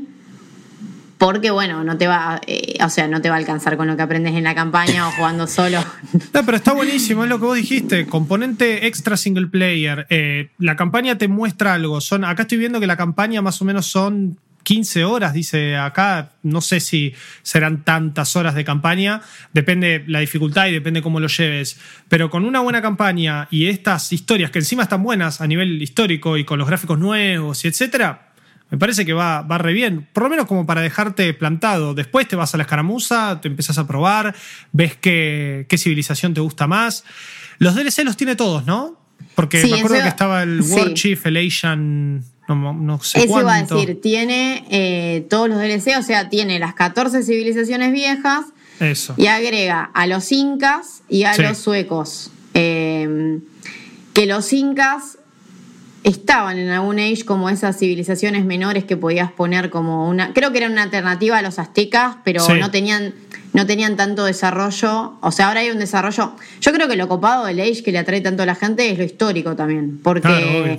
Cada unidad, cada estructura, cada forma que tienen de combatir y demás, en general está muy estudiada eh, históricamente. Y bueno, en este que se propusieron hacer, digamos, eh, tribus, pueblos, civilizaciones nativoamericanas fieles, eh, nada, está bueno realmente porque es como cuando en el 3 jugabas con los chinos, que los chinos eran quizás los más distintos. Ahora tenés, no sé, a los suecos, por ejemplo, que los suecos tienen casas más grandes, que tienen anexos, o sea, no es una casa cuadrada, es una casa que tiene más gente y que también puede guardar comida, por ejemplo. Porque eso está estudiado que ellos hacían eso, entonces vos podés poner, no Claro. sé, casas al lado de, eh, no sé, un, un- un río que tiene eh, ovejas o que tiene algo así, entonces, bueno, vas metiendo comida ahí te va cambiando de alguna manera la estructura, o no sé, ponerle. No jugué mucho con estas civilizaciones porque probé lo básico, obviamente, porque tampoco jugué tanto. Porque bueno, Age también, justamente quiero, que, quiero jugar la versión final porque para sentarme a jugar en serio un montón. Eh, pero los incas, por ejemplo, eh, se centran mucho quizás en comerciar oro o usarlo para otro tipo de estructuras, porque vieron que los, in- los incas, bueno, los aztecas también construían con oro. Sí, sí, sí, Entonces, las estructuras. está muy, claro, está muy centrado en el oro, pero desde otro punto de vista. Eh, no sé, los incas no tienen torres de vigilancia, por ejemplo. Entonces, es como que por lo menos agregaron dos civilizaciones que, por lo que probé, que fueron los primeros pasos de cada una, se sienten diferentes, como, qué sé yo, se sintieron en su momento los chinos. eh, y que no todo es porque las civilizaciones que te enseñan a jugar la campaña, por ejemplo, son las europeas. Claro. Eh, los británicos, los teutones, todo eso, bueno. No es, es como para no, no caer tanto en la pólvora o en lo de siempre de lo mismo, bueno, por lo menos agregaron dos que Bien. son diferentes. Bien, bien, bien. Bueno, entonces 15 de octubre, en dos semanas aproximadamente, tenemos Age of Empires 3 Definitive Edition. Está en Steam, 300 pesos, eh, y después va a estar en, en Game Pass. Esto no sale en consola, ¿no? Porque los anteriores no salieron en consola. No hubo una No. adaptación a Gamepad. Está bien, está bien. Bueno, es, eh, entiendo que sería sumamente. Es PC. Entiendo que sería sumamente complicado. Pero bueno, está bueno que venga con todo y, y esto que último que vos mencionabas, Flor, está buenísimo esa, esa accuracy histórica eh, a nivel de la estrategia de la civilización en el juego también se adapta a un montón de cosas que son históricamente correctas y que se sabe que cada civilización hacían y que de alguna forma te cambia la, la forma de jugar. En todo RTS tenemos siempre un montón de opciones eh, para elegir, tanto de civilizaciones, razas, si se quiere, si estamos hablando, por ejemplo, de Warcraft, y cada una tenía su, su manera de jugar. Eh, es verdad que Age of Empires 3 tiene este nuevo nivel de complejidad en muchos lados, que bueno, a algunos les gustará más que a otros, es así, no, qué sé yo, es, es una cuestión de, encontrarle, me parece, el, el gustito. A mí personalmente me gusta o me genera más el, el 2, pero bueno, va a estar en Game Pass, lo voy a bajar y la campaña probablemente la, la juegue, un- aunque sea un tiempito para muero por ver esas visuales. Posta, me las vendiste y estoy, estuve viendo acá un par de imágenes mientras hablabas y, se ve se ve súper piola. Se ve bien, se ve bien. Se ve muy bien. Malditos Games. Bueno, entonces ahora dejando la estrategia de lado, nos vamos a nuestro último la última propuesta del podcast del día y Lucas se acomoda, se suena los, los dedos. Muy bien, porque vamos a hablar de vamos a hablar de gachas ahora, de gachas japoneses, de eh, gacha, palabra que deriva de... igual. no, no, no, pero no importa, o sea, es un término japonés. Eh, que deriva de la palabra gallapones, que hablamos de, dados, de randoms, de unidades, de. Bueno, un poquito vamos a hacer una breve introducción a todo este mundo y después les vamos a hablar de Genshin Impact, el nuevo título de MiHoYo, que es un desarrollador, como bien dijo Lucas, chino. Eh, que según la wiki, digamos, la historia de MiHoYo arranca como tres super otakus de una eh, universidad de Shanghai Xiao y que, básicamente eran super otakus y que querían hacer una especie de. Eh, no, no, tribu no, ah, no me sale. Eh, ahí está. Virtual Idols, o sea, idols virtuales eh, como en grupo y las terminaron representando en videojuegos. Mi joyo tiene varios títulos en, su haber. Me parece que uno de los más conocidos de estos últimos años, me parece no, es uno de los más conocidos de los últimos años hasta hoy, que ya salió eh, cuando estamos grabando este podcast, esto es el lunes 28 de septiembre que salió Genshin Impact, era Honkai Impact Third eh, o Honkai Impact Tercero, que tiene nombre parecido, pero no es el mismo juego, por las dudas, vamos a aclarar. Y que era un juego que estaba disponible Está disponible para celulares y también disponible para PC. Era un gacha japonés, que ahora vamos a hacer una breve introducción de, eso, pero que el gameplay era más nivel y más estilo combate Bayonetta, Devil May Cry. Era una cuestión más de tocar o trabajar el, juego por ese lado. Eh, Vos lo jugaste. Yo lo eh, jugué, sí. Honkai. No lo jugué tanto, lo agarré hace un par de semanas de vuelta para arreglarlo. Sí. Bueno, está. Pido disculpas por la alarma de fondo que está sonando, pero es acá abajo y se va a escuchar un montón. Eh, me estaba distrayendo, por eso, por las dudas aclaré. Yo jugué Honkai hace un año y pico, más o menos. Lo jugué dos, tres meses, después lo dropeé. Era como demasiado para mí, pero no tenía tanto la cabeza puesta en saber administrar un gacha. Y después con los años fui, fui mejorando. Eh, sí, es todo un laburo. Bueno, vos más que nadie lo sabes, me parece. Eh, fanático aférrimo de eh, Gran Blue Fantasy. Pero lo retomé hace un par de semanas el Honkai. Encima, a fin del año pasado, principios de este, salió la versión de PC, que es un launcher de PC. Arranca el juego, te lo guías con tu cuenta y vos podés pasar la, la partida o tu cuenta o todo tu contenido del celular a, la computadora. En computadora se ve súper bien, anda bárbaro. Así que dije, bueno, me voy a sacar la manija del Genshin y me voy a poner a jugar Honkai. Antes de ponernos a hablar de Genshin per se y contar un poco de, su historia y de algunas polémicas que tuvo el juego, Vamos a aclarar un poquito que seguramente esta semana estuvieron viendo un montón de imágenes de este juego en Twitter, un juego que nos hace acordar muchísimo gráficamente a Zelda Breath of the Wild pero que más allá de que tenga un combate súper pulido y a mí personalmente que me encanta, eh, y más allá de todas sus similitudes y cositas, en el fondo el juego sigue siendo un gacha. ¿Qué significa ser un gacha? Es ser una ruleta. Es jugar a la ruleta todo el tiempo. Una, una timba, una timba. No, depende del juego, depende del juego. Por suerte, eh, gachas hay un montón en el mercado. Basta con entrar a la App Store, a Google Play. Estos juegos suelen ser, suelen ser no, son en su mayoría eh, mobile. Y justamente hablamos de este modelo freemium, este free to play, en donde vos empezás a jugar y tenés, por ejemplo, puntos de estamina o vidas al mejor estilo Candy Crush en su momento, que uno gasta para poder utilizar en, misiones, o no, o a veces la historia o las misiones se pueden jugar sin gastar esta energía y esta energía se usa para otras cosas, pero que siempre el juego constantemente te está poniendo paredes, no de pago, al ser gratis, no es que el juego te hace pagar para poder avanzar, algunos sí, esos suelen ser los que peor les va, sino que las paredes te los pone a nivel de tiempo, de espera, de que al ser un juego gratis el juego te quiere mantener. Entonces, al mantenerte, te va a ir gastando energía, te va a ir em, consumiendo ciertos recursos que a veces tenés que esperar una semana, a veces tenés que esperar unos días, a veces es simplemente una cosa de todos los días y reclamar ese famoso login bonus que por entrar al juego ya te regalan algo. Y después adentro del juego tenés un montón de manejos de distintas eh, monedas de compra. Estas monedas de compra son las monedas, o suelen ser las monedas in-game gratis, que sirven para algunas cositas o sirven para mejorar los niveles de los personajes o de las armas de los personajes. Y después tenés las famosas premium currencies o monedas premium que sirven para tirar el gacha. ¿Qué significa tirar el gacha? Es, vos tenés una imagen que se llama banner en el mundo de los gachas, en donde tiene una lista de personajes disponibles para poder obtener.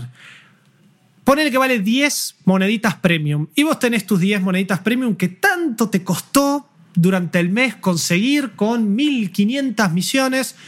Lo tiraste y ahí estás a merced y benevolencia de los dioses del RNG para que esos 0.6% de probabilidades de que te toque esa waifu que vos querés no te toque y quieras tirar el juego por la borda. Eh, creo que más o menos expliqué bien lo más que o menos, sí. Va, por ahí. Va por ahí. Lo sabré bien. Cada gacha varía muchísimo en lo que son los gameplays, en lo que son las historias. Eh, yo decía que Honkai en su momento no me atrapó tanto, sí a nivel gameplay, pero me había parecido un montón porque no estaba acostumbrado a jugar un gacha con tantas cosas a las cuales había que reclamar o, mejorar o tener en cuenta. Me pasó este año que me puse a jugar Sino Alice, que es el, último gacha de Square Enix, del creador de Yokotaro. Eh, el genio de, Yokotaro. Exactamente, el extraño mundo de Yokotaro, literal, porque de alguna forma Sino Alice está conectado al mundo de Nier. Eh, bueno, ahora vamos a tener el nuevo Replicant, Gestalt y Automata. Todo tiene que ver con todo.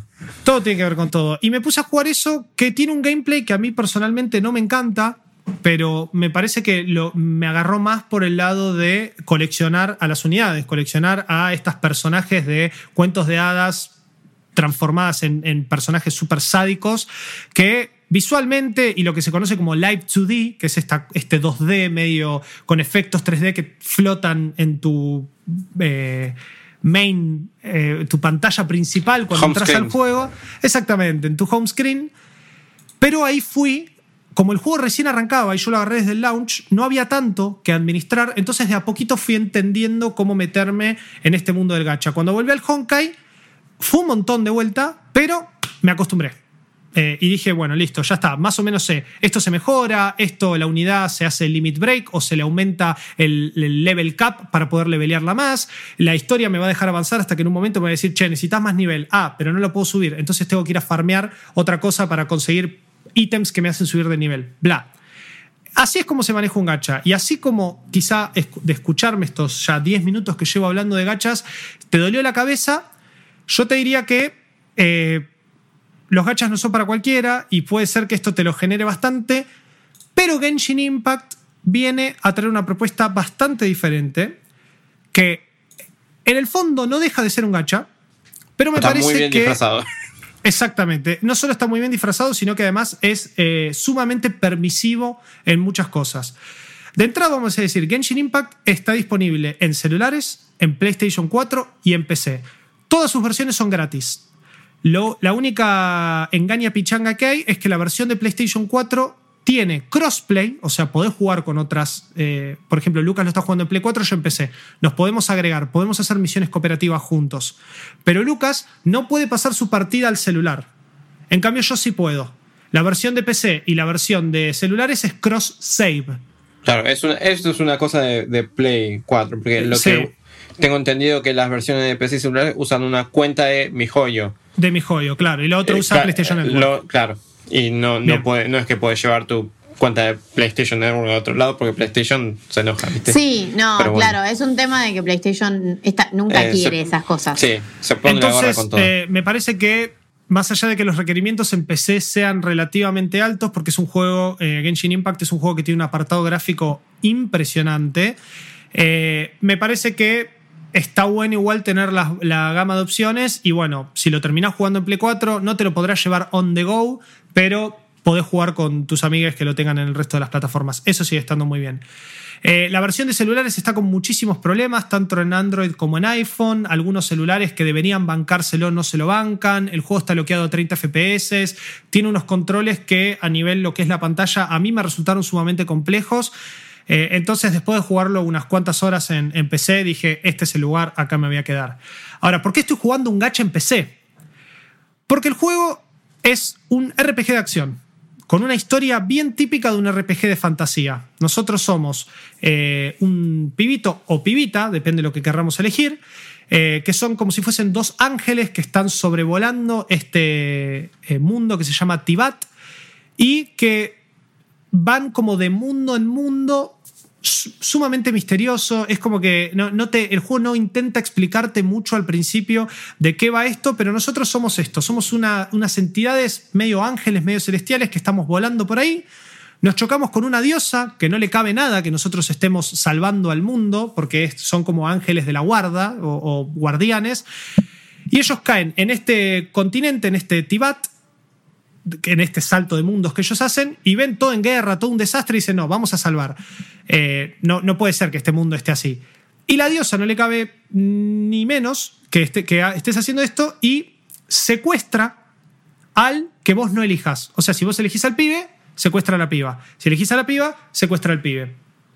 Te borra la memoria, te saca tus poderes o te los oculta de alguna forma y te manda al eh, mundo este que está todo en guerra, pero te digamos, te manda a dormir en un sueño que todavía, por lo menos en lo que va el avance de la historia, no tenemos eh, idea bien cuánto pasó. Lo que sí sabemos es que al mejor estilo Zelda Breath of the Wild, vos te levantás después de un montón de tiempo de dormir y el mundo ya no está en guerra, pero tiene algunas complicaciones con respecto a deidades y dioses que cuidan de las diferentes naciones que forman este mundo.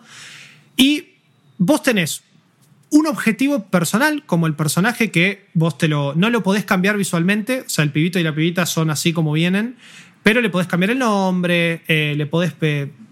nada, bueno, eso, cambiar el nombre y darle un poco de... En la tienda hay una pestaña que es para trajes, pero no sé, todavía no hay nada, así que en algún momento quizás...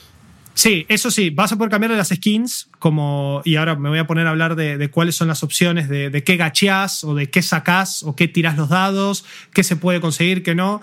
Pero, pero sí, más que el, traje no le puedes cambiar la cara y a nivel visual el personaje está bastante formado. De hecho, tiene voz. O sea, claro. que es algo que muchos personajes de estos RPG nunca tienen. Comparándolo directamente con Breath of the Wild o con, o con Zelda en general, Link es lo mismo. Link es un personaje que ya está diseñado, que es el protagonista de la historia. Vos le podés cambiar el nombre o dejarle el nombre Link, si querés. Pero claro, Link no habla. Este personaje igual habla al principio y después en lo que yo llevo jugado no volvió a hablar mucho. O sea, medio que se transformó en un silent protagonist. algunas que otras cosas tienen líneas de voces, pero no, no es que no, no te habla. Wow. Claro. Habla más Paimon que ¿Qué, otra, otro personaje?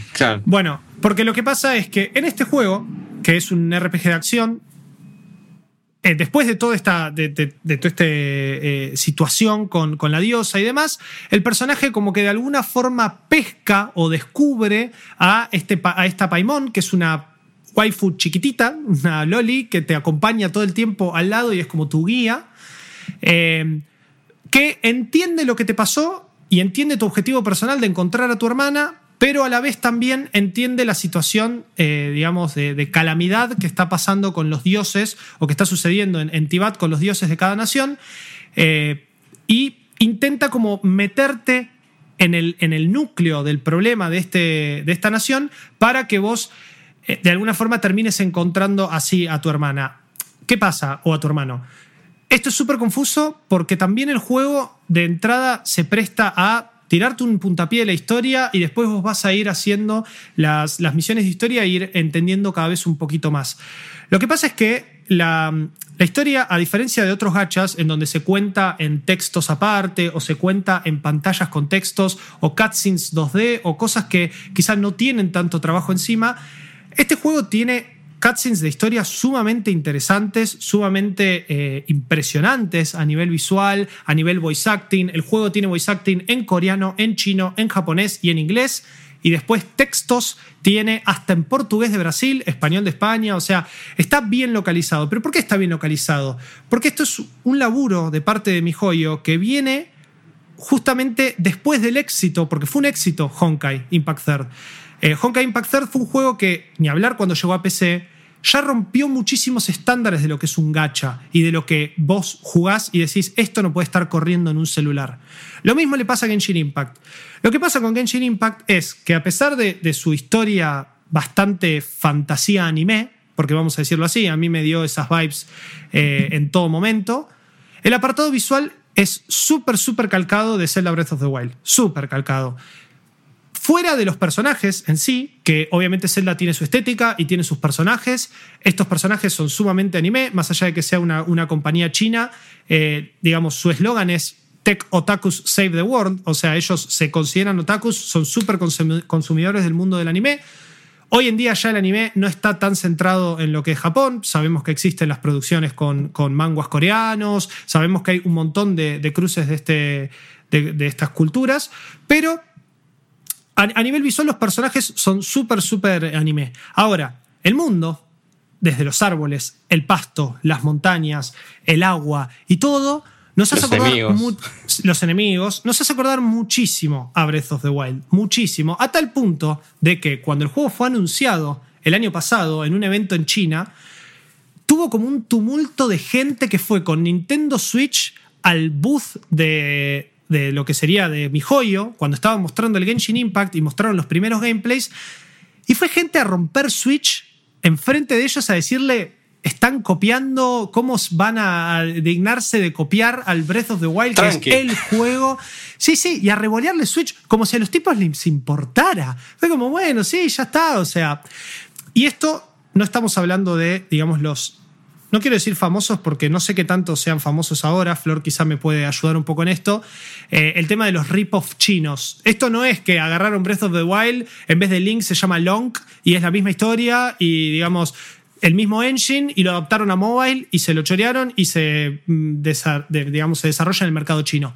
Lamentablemente esas son cosas que pasan. Incluso a muchos desarrolladores argentinos les ha pasado acá, que han copiado juegos en China y por una cuestión de las, de las leyes de copyright que existen en China, no se puede hacer nada desde acá. Es tremendo.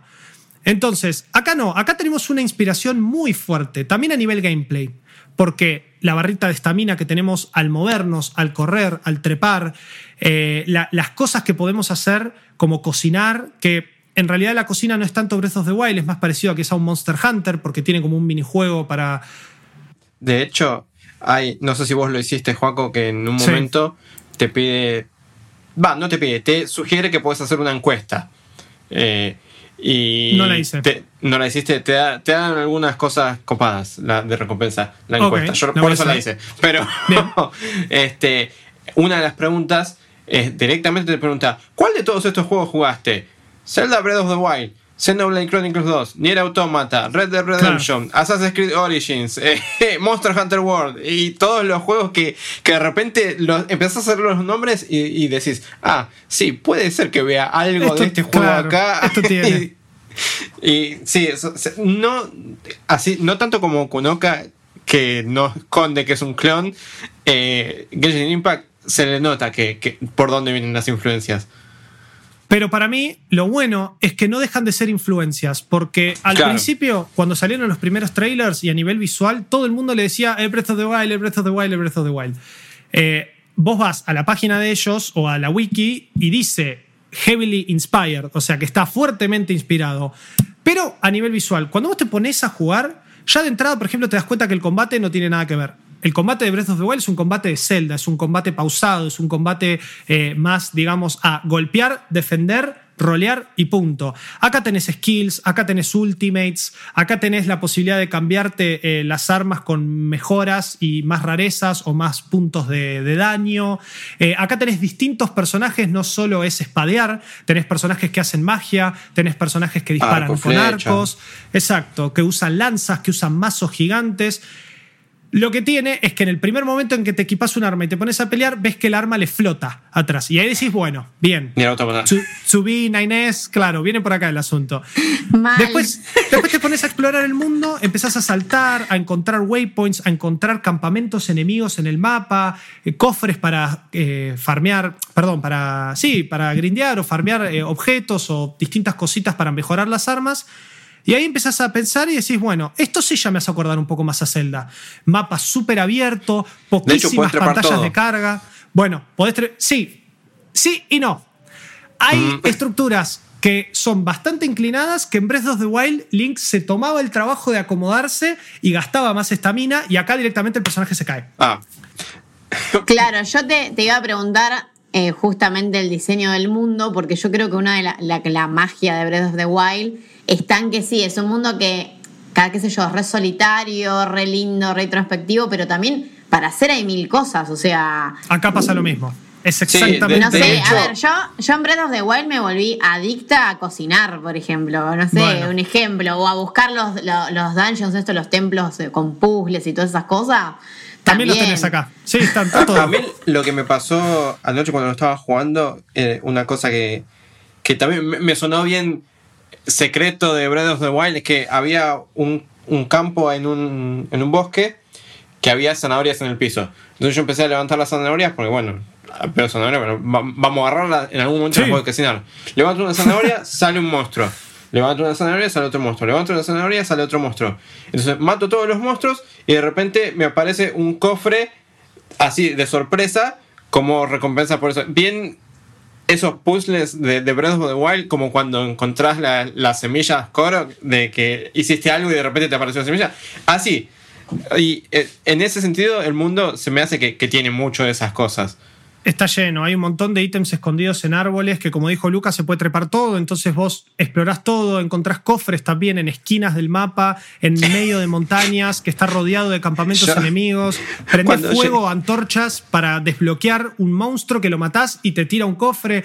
En ese sentido, está. De- ¿Qué me ibas a decir, Luke? Es que cuando llegué a la primera ciudad, como puedes trepar todo, y Sí. te- eh, en un momento te dice, bueno, tenés que ir para acá. Y el juego te marca, tipo, como cualquier open world te marca como un camino para. Mm. Sí, pero yo dije, no, puedo trepar todo. Agarré el primer edificio que tenía a mano, trepé la primera casa que vi y empecé a caminar por los techos de la ciudad. Evidentemente, alguien en mi joyo pensó lo mismo que yo y me dejó un cofre a- en el techo de una casa. Así que, Hay varios. Hay Sí. varios en el pueblo. Te digo que yo encontré por lo menos siete. Así que está, Está lleno. Eh, ¿Qué pasa? Es eso. A nivel exploración, pensás en Zelda. A nivel visual, pensás en Zelda. A nivel secretos, pensás en Zelda, pero también pensás en algunas cositas open world. Y acá, por ejemplo, te agarro a vos, Flor, que sé que jugaste Ghost of Tsushima. Una de las cosas más lindas que tenía Tsushima, que era? Era lo de los zorros. Te los encontrabas. te- Sí, lo- estaba- los zorros y ponerle el pajarito que también te guiaba para lugares. guiaba. O sea, es- esos detallitos chiquitos que te iban llevando, sí. Bueno, acá, en vez de zorros o pajaritos, son unos eh, espíritus flotantes verdes que son súper lindos y que también hacen un sonido sumamente particular, que te guían a una, como si fuese una torrecita, y en esa torrecita es como que ellos se meten, prenden un fueguito y sale un cofre. Ese es otro secreto. Después tenés algunas estructuras que necesitas pegarles con cierto daño elemental que tiene cada uno de los personajes, fuego, electricidad, hielo, que se prenden de ese color cuando les pegas y a veces hay 3, 4, a veces están escondidas, esparcidas. Entonces vos lo haces y también libera un cofre que a veces tiene enemigos alrededor. Hay voces secretos. A mí me pasó de caerme en una cueva y de la nada había. Yo era nivel 10 y había una flor de hielo gigante nivel 40 que dije, chau, soy pollo. y me fui corriendo, miedo. me pegó un par de veces, me mató un par de personajes y logré irme con el último zafando mal. Claro, Pero hay dije, campamentos de enemigos tipo los, los de Zelda. Exacto, O sea, sí. Claro, igualito. y tengo una duda, por ejemplo, en el mundo, ¿hay level cap?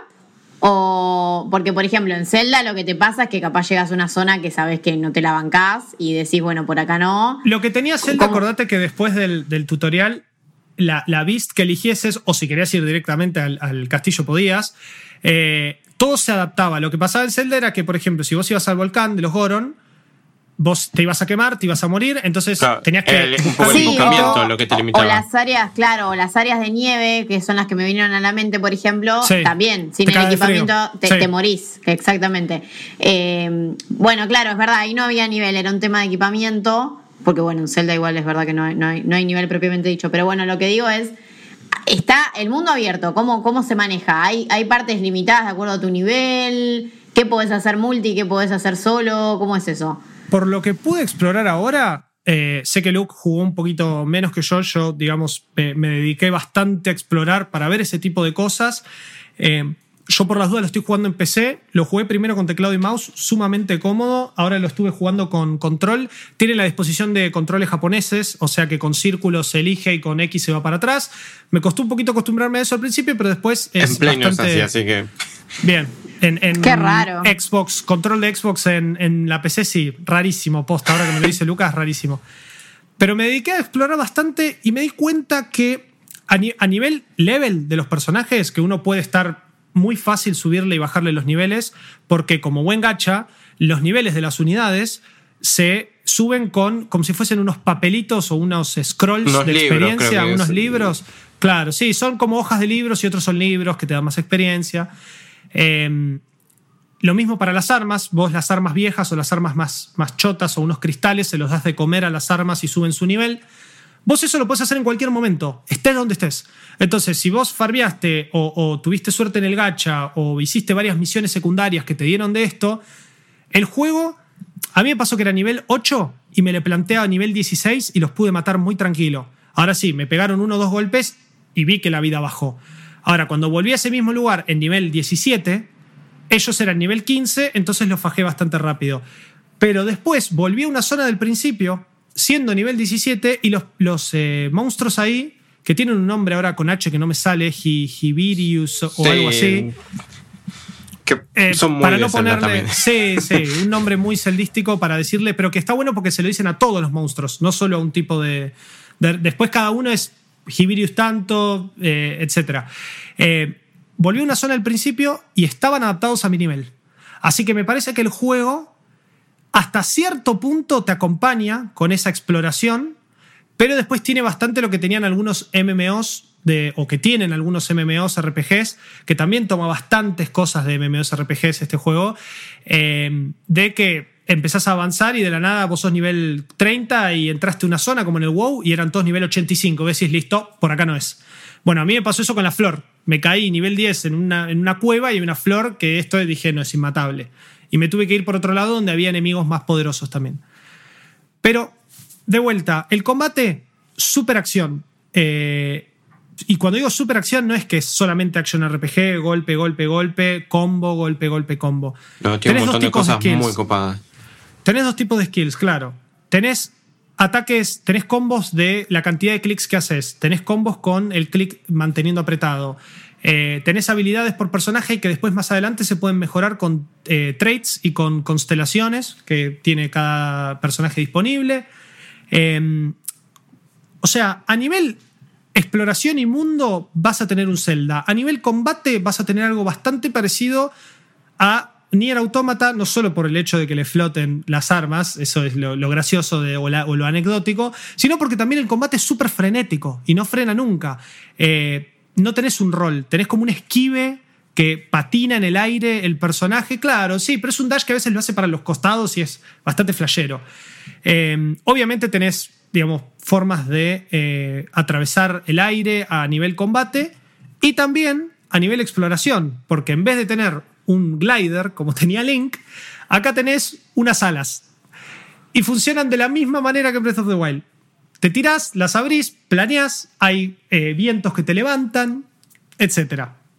Por eso digo, y me gusta aclarar, eh, que a nivel exploración te vas a resentir en Zelda. A nivel historia y a nivel combate te vas a resentir en un RPG de acción japonés.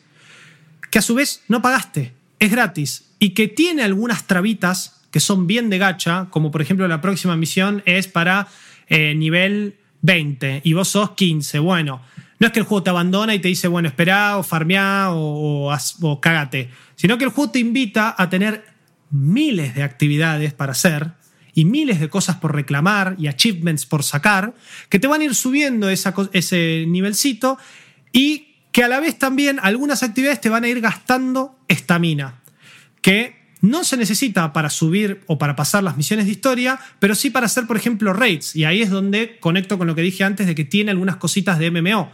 Porque las raids en este juego, o las misiones que después se destraban de forma cooperativa, no son como cualquier otro gacha, Lucas lo sabrá, de Grand Blue Fantasy, que es, digamos, entrar, un par de oleadas de enemigos, un boss y chau. Muchas de estas raids, que el juego al principio te las presenta como mini templos, al mejor estilo Breath of the Wild, eh, en donde tenés que matar a un par de enemigos, resolver un par de puzzles, encontrar un par de botones y qué sé yo. Eh, el juego también te da la opción de poder hacer esto, esto mucho más adelante, esto se vio mucho en lo que eran los gameplays de la beta que tuvo el juego hace un par de meses. Eh, esto de armar una party, meterte y avanzar con la party y que uno sea el tanque, otro sea el DPS, otro sea el que cure. y esto es bien de MMO que a su vez está metido y ligado mucho a la cuestión gacha del juego. Porque vos todo esto lo podés hacer con las unidades que el juego te va regalando. Unidades le hace como personajes. Los personajes que aparecen en la historia que se te unen a tu party, como en cualquier RPG japonés. Solo que acá, además de todo esto, tenés este contenido de Currencies Premium, que el juego al principio te regala un montón y es súper friendly. En Honkai ya pasaba. La verdad que la gente de mi joyo es bastante, bastante free to play friendly, como se le llama, a esta característica de los gachas que tienen de que cuando vos lo jugás de forma gratis sin poner un peso, lo disfrutás muchísimo. Y esto a mí me pasó con Honkai y me está pasando con Genshin. No sentí en ningún momento que el juego me obligase a tirar el gacha. Si yo lo quería tirar para sacar un personaje, genial, porque hay un par de descuentos ahora que acaba de salir el juego. Los tiré y me fue bastante bien. Entonces, yo me voy contento de ahí. Tengo otros amigos que no, que el banner que tiraron te aseguraba uno y a mí de uno que me aseguró yo saqué dos más. Entonces tenía tres unidades de cuatro estrellas, que el máximo es cinco, Claro, y ahí mirá lo que me dice Lucas. Es como, yo ya estoy ATR con la party, porque tengo personajes re todos con distintas armas. Es súper. Eh, súper interesante. Al que le fue mal en el gacha, bueno, recién arrancás. Lo que no hay que hacer y no hay que pecar, acá justamente, y te lo dice una persona que lo hizo bastantes veces y ni me imagino Lucas, es de pecar de ansioso y ir al gacha y empezar a reventar la currency premium por querer sacar a esa pibita, esa waifu que viste en el banner. Yo aprendí a controlarme. Bueno, pero cuesta, ¿o no? Ahora soy como un monje tibetano que estoy, así. Cada vez que sale un banner nuevo, digo, no lo necesito, no lo necesito. Y sigo, sigo ahorrando. Genshin tiene una disposición de gacha, ya esto hablando un poco más técnico, bastante rara, porque tiene dos banners, uno para beginners, que se puede tirar dos veces, ese sí lo recomiendo tirar dos veces, eh, que gasta poquito, medio que el juego te invita y te regala lo que necesitas para tirarlo. Vas a sacar buenos personajes, vas a tener por lo menos dos de cuatro estrellas eh, asegurados, y a ver, ¿en qué se diferencian estos de tres, cuatro, cinco estrellas? Básicamente en su rareza, y su rareza implica que sea mejor o peor. Claro, eh, mejor stats y claro, Estadísticas, skills, visuales, un montón de cosas. Siempre mayor cantidad de estrellas o mayor rareza, mejores. En algunos juegos te tenés el famoso SR, SSR, R, que es de raro, súper raro. Acá no, acá lo manejan con cantidad de estrellas, y listo. Eh, entonces, no tengan miedo de esos dos primeros gachas. Después tiene otros dos banners que son de una currency más premium todavía, porque la currency premium en este juego se llaman wishes, deseos. El juego te regala deseos azules y para tirar los otros dos gachas necesitas deseos rosas y azules. No sé bien cómo funciona eso, todavía no tengo interés en tirarlo. Y después el, gacha de la People, que es el, no beginner, que ese sí, usa deseos azules, tiene algunas unidades bastante piolas y además de unidades te tira armas. Entonces, acá los gachas es eso, vos sacás unidades o sacás personajes y a su vez sacás armas también. En lo que es el equipamiento, voy a ser súper escueto para no extenderme tanto ya del tiempo. Em, funciona como un JRPG que tenés eh, armas y armaduras. Punto. Las armaduras en este juego se llaman artefactos. Y los artefactos tienen nombres específicos, pero a su vez forman parte de un set. Sí, como en otros RPG que formas el set y te da un bonus. Y te da un bonus. Son cinco piezas de, armadura y si te pones las cinco piezas de armadura que no te cambian la visual del personaje, cabe aclarar, eso se hace con los, eh, los costumes que dijo Lucas, que todavía no tenemos ninguno. Em, te- te- si te pones del set, te da los bonuses y te pones a jugar. Las y por armas lo menos estos tienen- artefactos, muchos los. Va, creo que todos los que encontré yo hasta ahora los encontré explorando el mundo, no, en- Sí. no son parte del gacha. Así A que mí me tocaron un par buenos en el gacha al principio, pero que después, Ah, bueno, por explorar claro. una hora, me, me los descarté. Así que te digo la verdad, por ese lado es bastante rewarding Sí, el juego. ah, encontrás muchas cosas copadas explorando. A nivel armas no fue tan, tan bueno las quests de, de misión, o sea, el principal del juego no me dio tantas buenas armas, el gacha me dio mejores armas, pero como es un gacha, siempre, siempre, siempre tenés cosita para reclamar de acá, cosita para reclamar de allá, por subir de nivel te regalamos esto. Y medio que así te terminan dando un kit de preparación para 3, 4 personajes, 4 es el tope que podés usar. Y esto cabe aclarar, casi me olvido, los personajes vos los podés cambiar súper dinámicamente en el combate. Entonces vos empezás un combo con uno y tocas el, el botón 2 o la flechita en el, en el gamepad y cambias a otro y sigue el combo ese y cambias al tercero. Claro, Eh, lo vas- que tiene el combate, que es una cosa que, creo que es lo que más me gusta del combate, Sí, sí. es que juega mucho con lo que es con lo- los elementos y lo- los estados elementales que, por ejemplo, eh, hay, creo que es viento y fuego, ponele. Un personaje, Amber, tiene flechas de fuego, ¿no? Entonces vos los quemás. Y vos después switchás a tu protagonista que tiene una habilidad que es como el Rasengan de Naruto, que pone la mano así y le sale un- una bolita de, de viento. De viento. Ahora, lo que tiene es que eh, el juego te explica que si esa bola de viento interactúa con algo que está prendido fuego, también hace como una explosión que expande todavía más el fuego. Y tiene mucho de eso, de, por ejemplo, vos la primera vez que, que te metes al agua, el juego te tira un, un- un mensaje que te explica cómo lo que es el estado de mojado. que todavía sí. no, no encontré ningún personaje que use electricidad, pero que imagino que en algún momento va a interactuar con lo que es electricidad. Después un eso en el combate, claro. que, que los hace, los, los fríe básicamente, porque si están mojados y les tiran electricidad, lo mismo que un personaje de hielo. Si es un personaje de hielo y le tira fuego, no solo lo, lo entra en estado como derretido, sino que queda medio tarado y después vas y lo reventás a palos y es, digamos, le baja la defensa. Claro, eso, eso también me faltaba decir. El tema es que hay tantos, sepan disculpar. Eh, es muy difícil en estos ya media hora, casi 40 minutos que llevo hablando del juego, explicar bien todo. Pero para cerrar, eh, tenemos un combate súper dinámico, tenemos un juego que es gratis, tenemos un juego que visualmente es algo que conocemos, pero que a la vez nos reinvita a explorar el mundo. Una historia bastante interesante.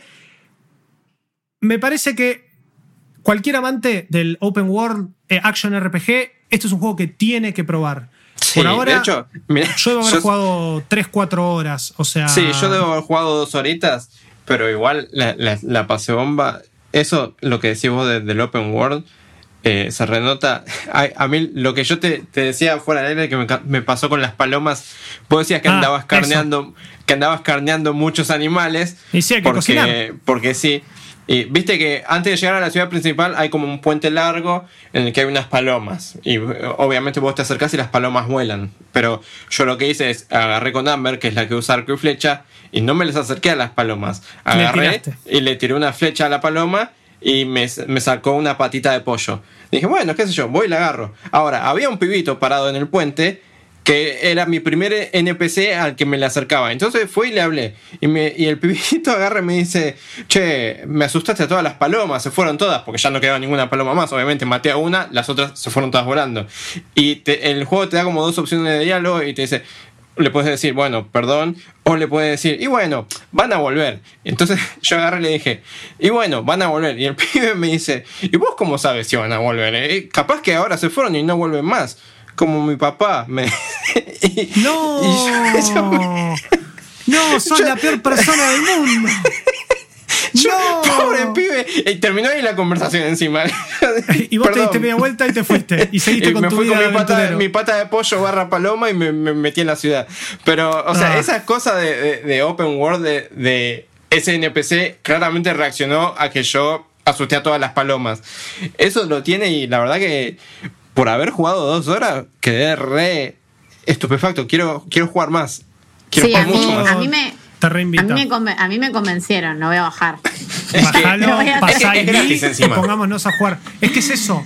Es eso mismo, tenés un combate super pleasing, un montón de personajes interesantes, tanto visualmente como a nivel narrativa. Una historia que por ahora viene bastante interesante, no te digo que me vuela la cabeza, pero a la vez se combina el combate con la exploración y el mundo que ya me hace sentir todo el tiempo que estoy jugando al Zelda, pero no, porque estoy jugando un, un JRPG de anime. Es, es como que siento que lo juego y digo, esto es lo que estaba esperando hace mucho. De vuelta, esto es eh, Juaco y Lucas hablándoles con dos, tres, cuatro horas de juego. Quizá avanzamos, quizá de la nada hay una paywall. Tengo entendido que no, la beta cubría bastantes horas más adelante y toda la gente que lo pudo acceder a la beta estaba súper, súper contenta con eh, la historia y con la cantidad de contenido que hay. Y nada, el juego es, es esto que te digo. El en todo caso, la mayor barrera que te puede poner es subir tres niveles más porque no te alcanza el nivel, pero ese nivel lo subís explorando, lo subís haciendo misiones secundarias y lo subís... O con estos libros. O con los libros, disfrutando de un mundo que es... Está esto, es vivo pero solitario, como dijo eh, Flor. Esto que te daba Zelda, Breath of the Wild. Sí, es, una magia, una magia rara de explicar, ¿no? Pero sí, sí, sí, sí, pero se entiende. Porque es, a ver, vos explorás con tu grupo, no es que estás solo, no es solo Link, no es solo el héroe eh, en este caso vos tenés al resto, pero no van caminando todos juntos. Vos los vas cambiando porque la party está centrada en un solo personaje. Pero a la vez tenés algunos NPCs que van caminando por ahí y que de la nada los están atacando enemigos y cuando los salvaste dicen, ah, ¿sabés que me robaron el pollo que tenía? Bueno, pum, vas, misión secundaria, ayudarlo a recuperar el pollo. Pero es todo dentro del mismo open world, sin pantallas de carga, sin eh, situaciones que vos decís, o, muchas situaciones scripteadas. Hay muchos voces que están por ahí flotando, por ejemplo, en lagos y son voces de hielo. Y estos voces de hielo pueden caminar por el lago porque congelan el agua, porque esa es otra cosa, se puede cruzar ciertos lagos o ciertas partes del juego congelando el agua, o al revés, se puede pasar derritiendo bloques de hielo. Eh, esta, esta interacción y este, esta idea de vuelta entre lo que vos podés hacer como personaje y lo que el mundo te ofrece, tanto para escalar como para pelear o para superar momentos que no son plataformas, pero se hacen sentir un poco plataformeros cuando, ah, tengo que llegar ahí arriba porque hay un nuevo waypoint o fast travel. Bueno, tengo que trepar todo esto. ¿Me alcanza la estamina? ¿Llego? ¿Tengo lugares para frenar? ¿Me conviene tirarme y volar y llegar? Bueno, eso está todo el tiempo. Y ni hablar de encima los secretos a nivel mundo, como contó Luke, que eso le pasó con las zanahorias. A mí no me pasó, por ejemplo. Entonces ahí ya está. Ahí tengo un secreto que yo no encontré todavía. Em, pero el que sí me pasó que encontré, última anécdota, es como una especie de carrera que encontré un brillito que me llevó por un montón de círculos que tenía que correr en cierto tiempo para agarrarlos, como si fuese un time trial. Y al final me dio un cofre con muy buen loot. Así que también. bueno, me lo voy a poner Eso está en el pueblo. Eso está en el pueblo, búscalo. No te voy a decir dónde, pero búscalo. Eh, pero ven estas cositas que, yo encontré tal cosa, yo encontré tal cosa. Ayer a la noche cuando salió yo estaba jugando con un amigo por Discord y era, che, yo estoy acá, ah, yo estoy acá. Bueno, avísame que encontrás, yo te aviso que encuentro por acá y después cambiábamos. Y eso me pasó también rejugando Breath of the Wild, cuando lo jugué por segunda vez con, con amigos. También lo jugamos hacia la misma vez. Y me pasaba eso, que, la segunda vez que lo jugué encontré otras cosas y después cuando lo volví a agarrar para un DLC encontré otras. Y me parece que Genshin Impact va por ahí. Em, y la verdad que por ahora promete muchísimo. Ya eh, tendrán más eh, una opinión más eh, resumida o más resuelta cuando podamos jugar más horas. Esto acaba de salir y como buen gacha, digamos, probablemente en algún punto no podamos jugar dos, tres horas por día como nos encantaría jugar. No solo por una falta de tiempo, sino por una cuestión de las limitaciones del juego en sí. Chicos, se nos está extendiendo muchísimo este, este podcast, así que muchísimas gracias por haberme acompañado. Eh, hablamos de Okunoka Madness, que está disponible prácticamente en todo. Hablamos de eh, Age of Empires Definitive Edition, que está disponible en PC. Eso, Age of Empires 3 Definitive Edition. Va a estar en Game Pass, está en Steam barato, está la preview de Flor en malditosnerds.com, está la review de Okunoka en malditosnerds.com también de Luke. Y bueno, les trajimos estas primeras impresiones largas, pero creo que valen la pena, de Genshin Impact. Y bueno, esperemos que al ser gratis, ustedes del otro lado se puedan copar en su celular, en su Play 4, en su PC. Eventualmente, supuestamente sale en Switch. Veremos qué pasa con esa versión. No la esperen anytime soon, sinceramente lo digo. No sé si Eh, ya dijeron 2021, me parece. O enero Se- 2021, una Se cosa anunció así. en enero de este año. Hay que ver qué pasa. Pero sepan que eh, van a jugar un juego sumamente interesante con todo esto que les mencionamos, que en el fondo es un gacha. Entonces, si ustedes entran con eso, no se lleven tantas sorpresas. Si entran y no saben qué es o no están acostumbrados a estas mecánicas, yo les diría que no se asusten y que permitan, eh, se permitan jugar. Claro, las sorpresas van para- a ser buenas. Sí, exacto. Por ahora no, no, no son malas. Ya veremos. Chicos, nuevamente, muchas gracias y lo terminamos acá porque nos matan. Ya. Nos vemos la semana que viene. Chau, chau. Chao. Esto fue Malditos Games, el podcast fichinero de Malditos Nerds.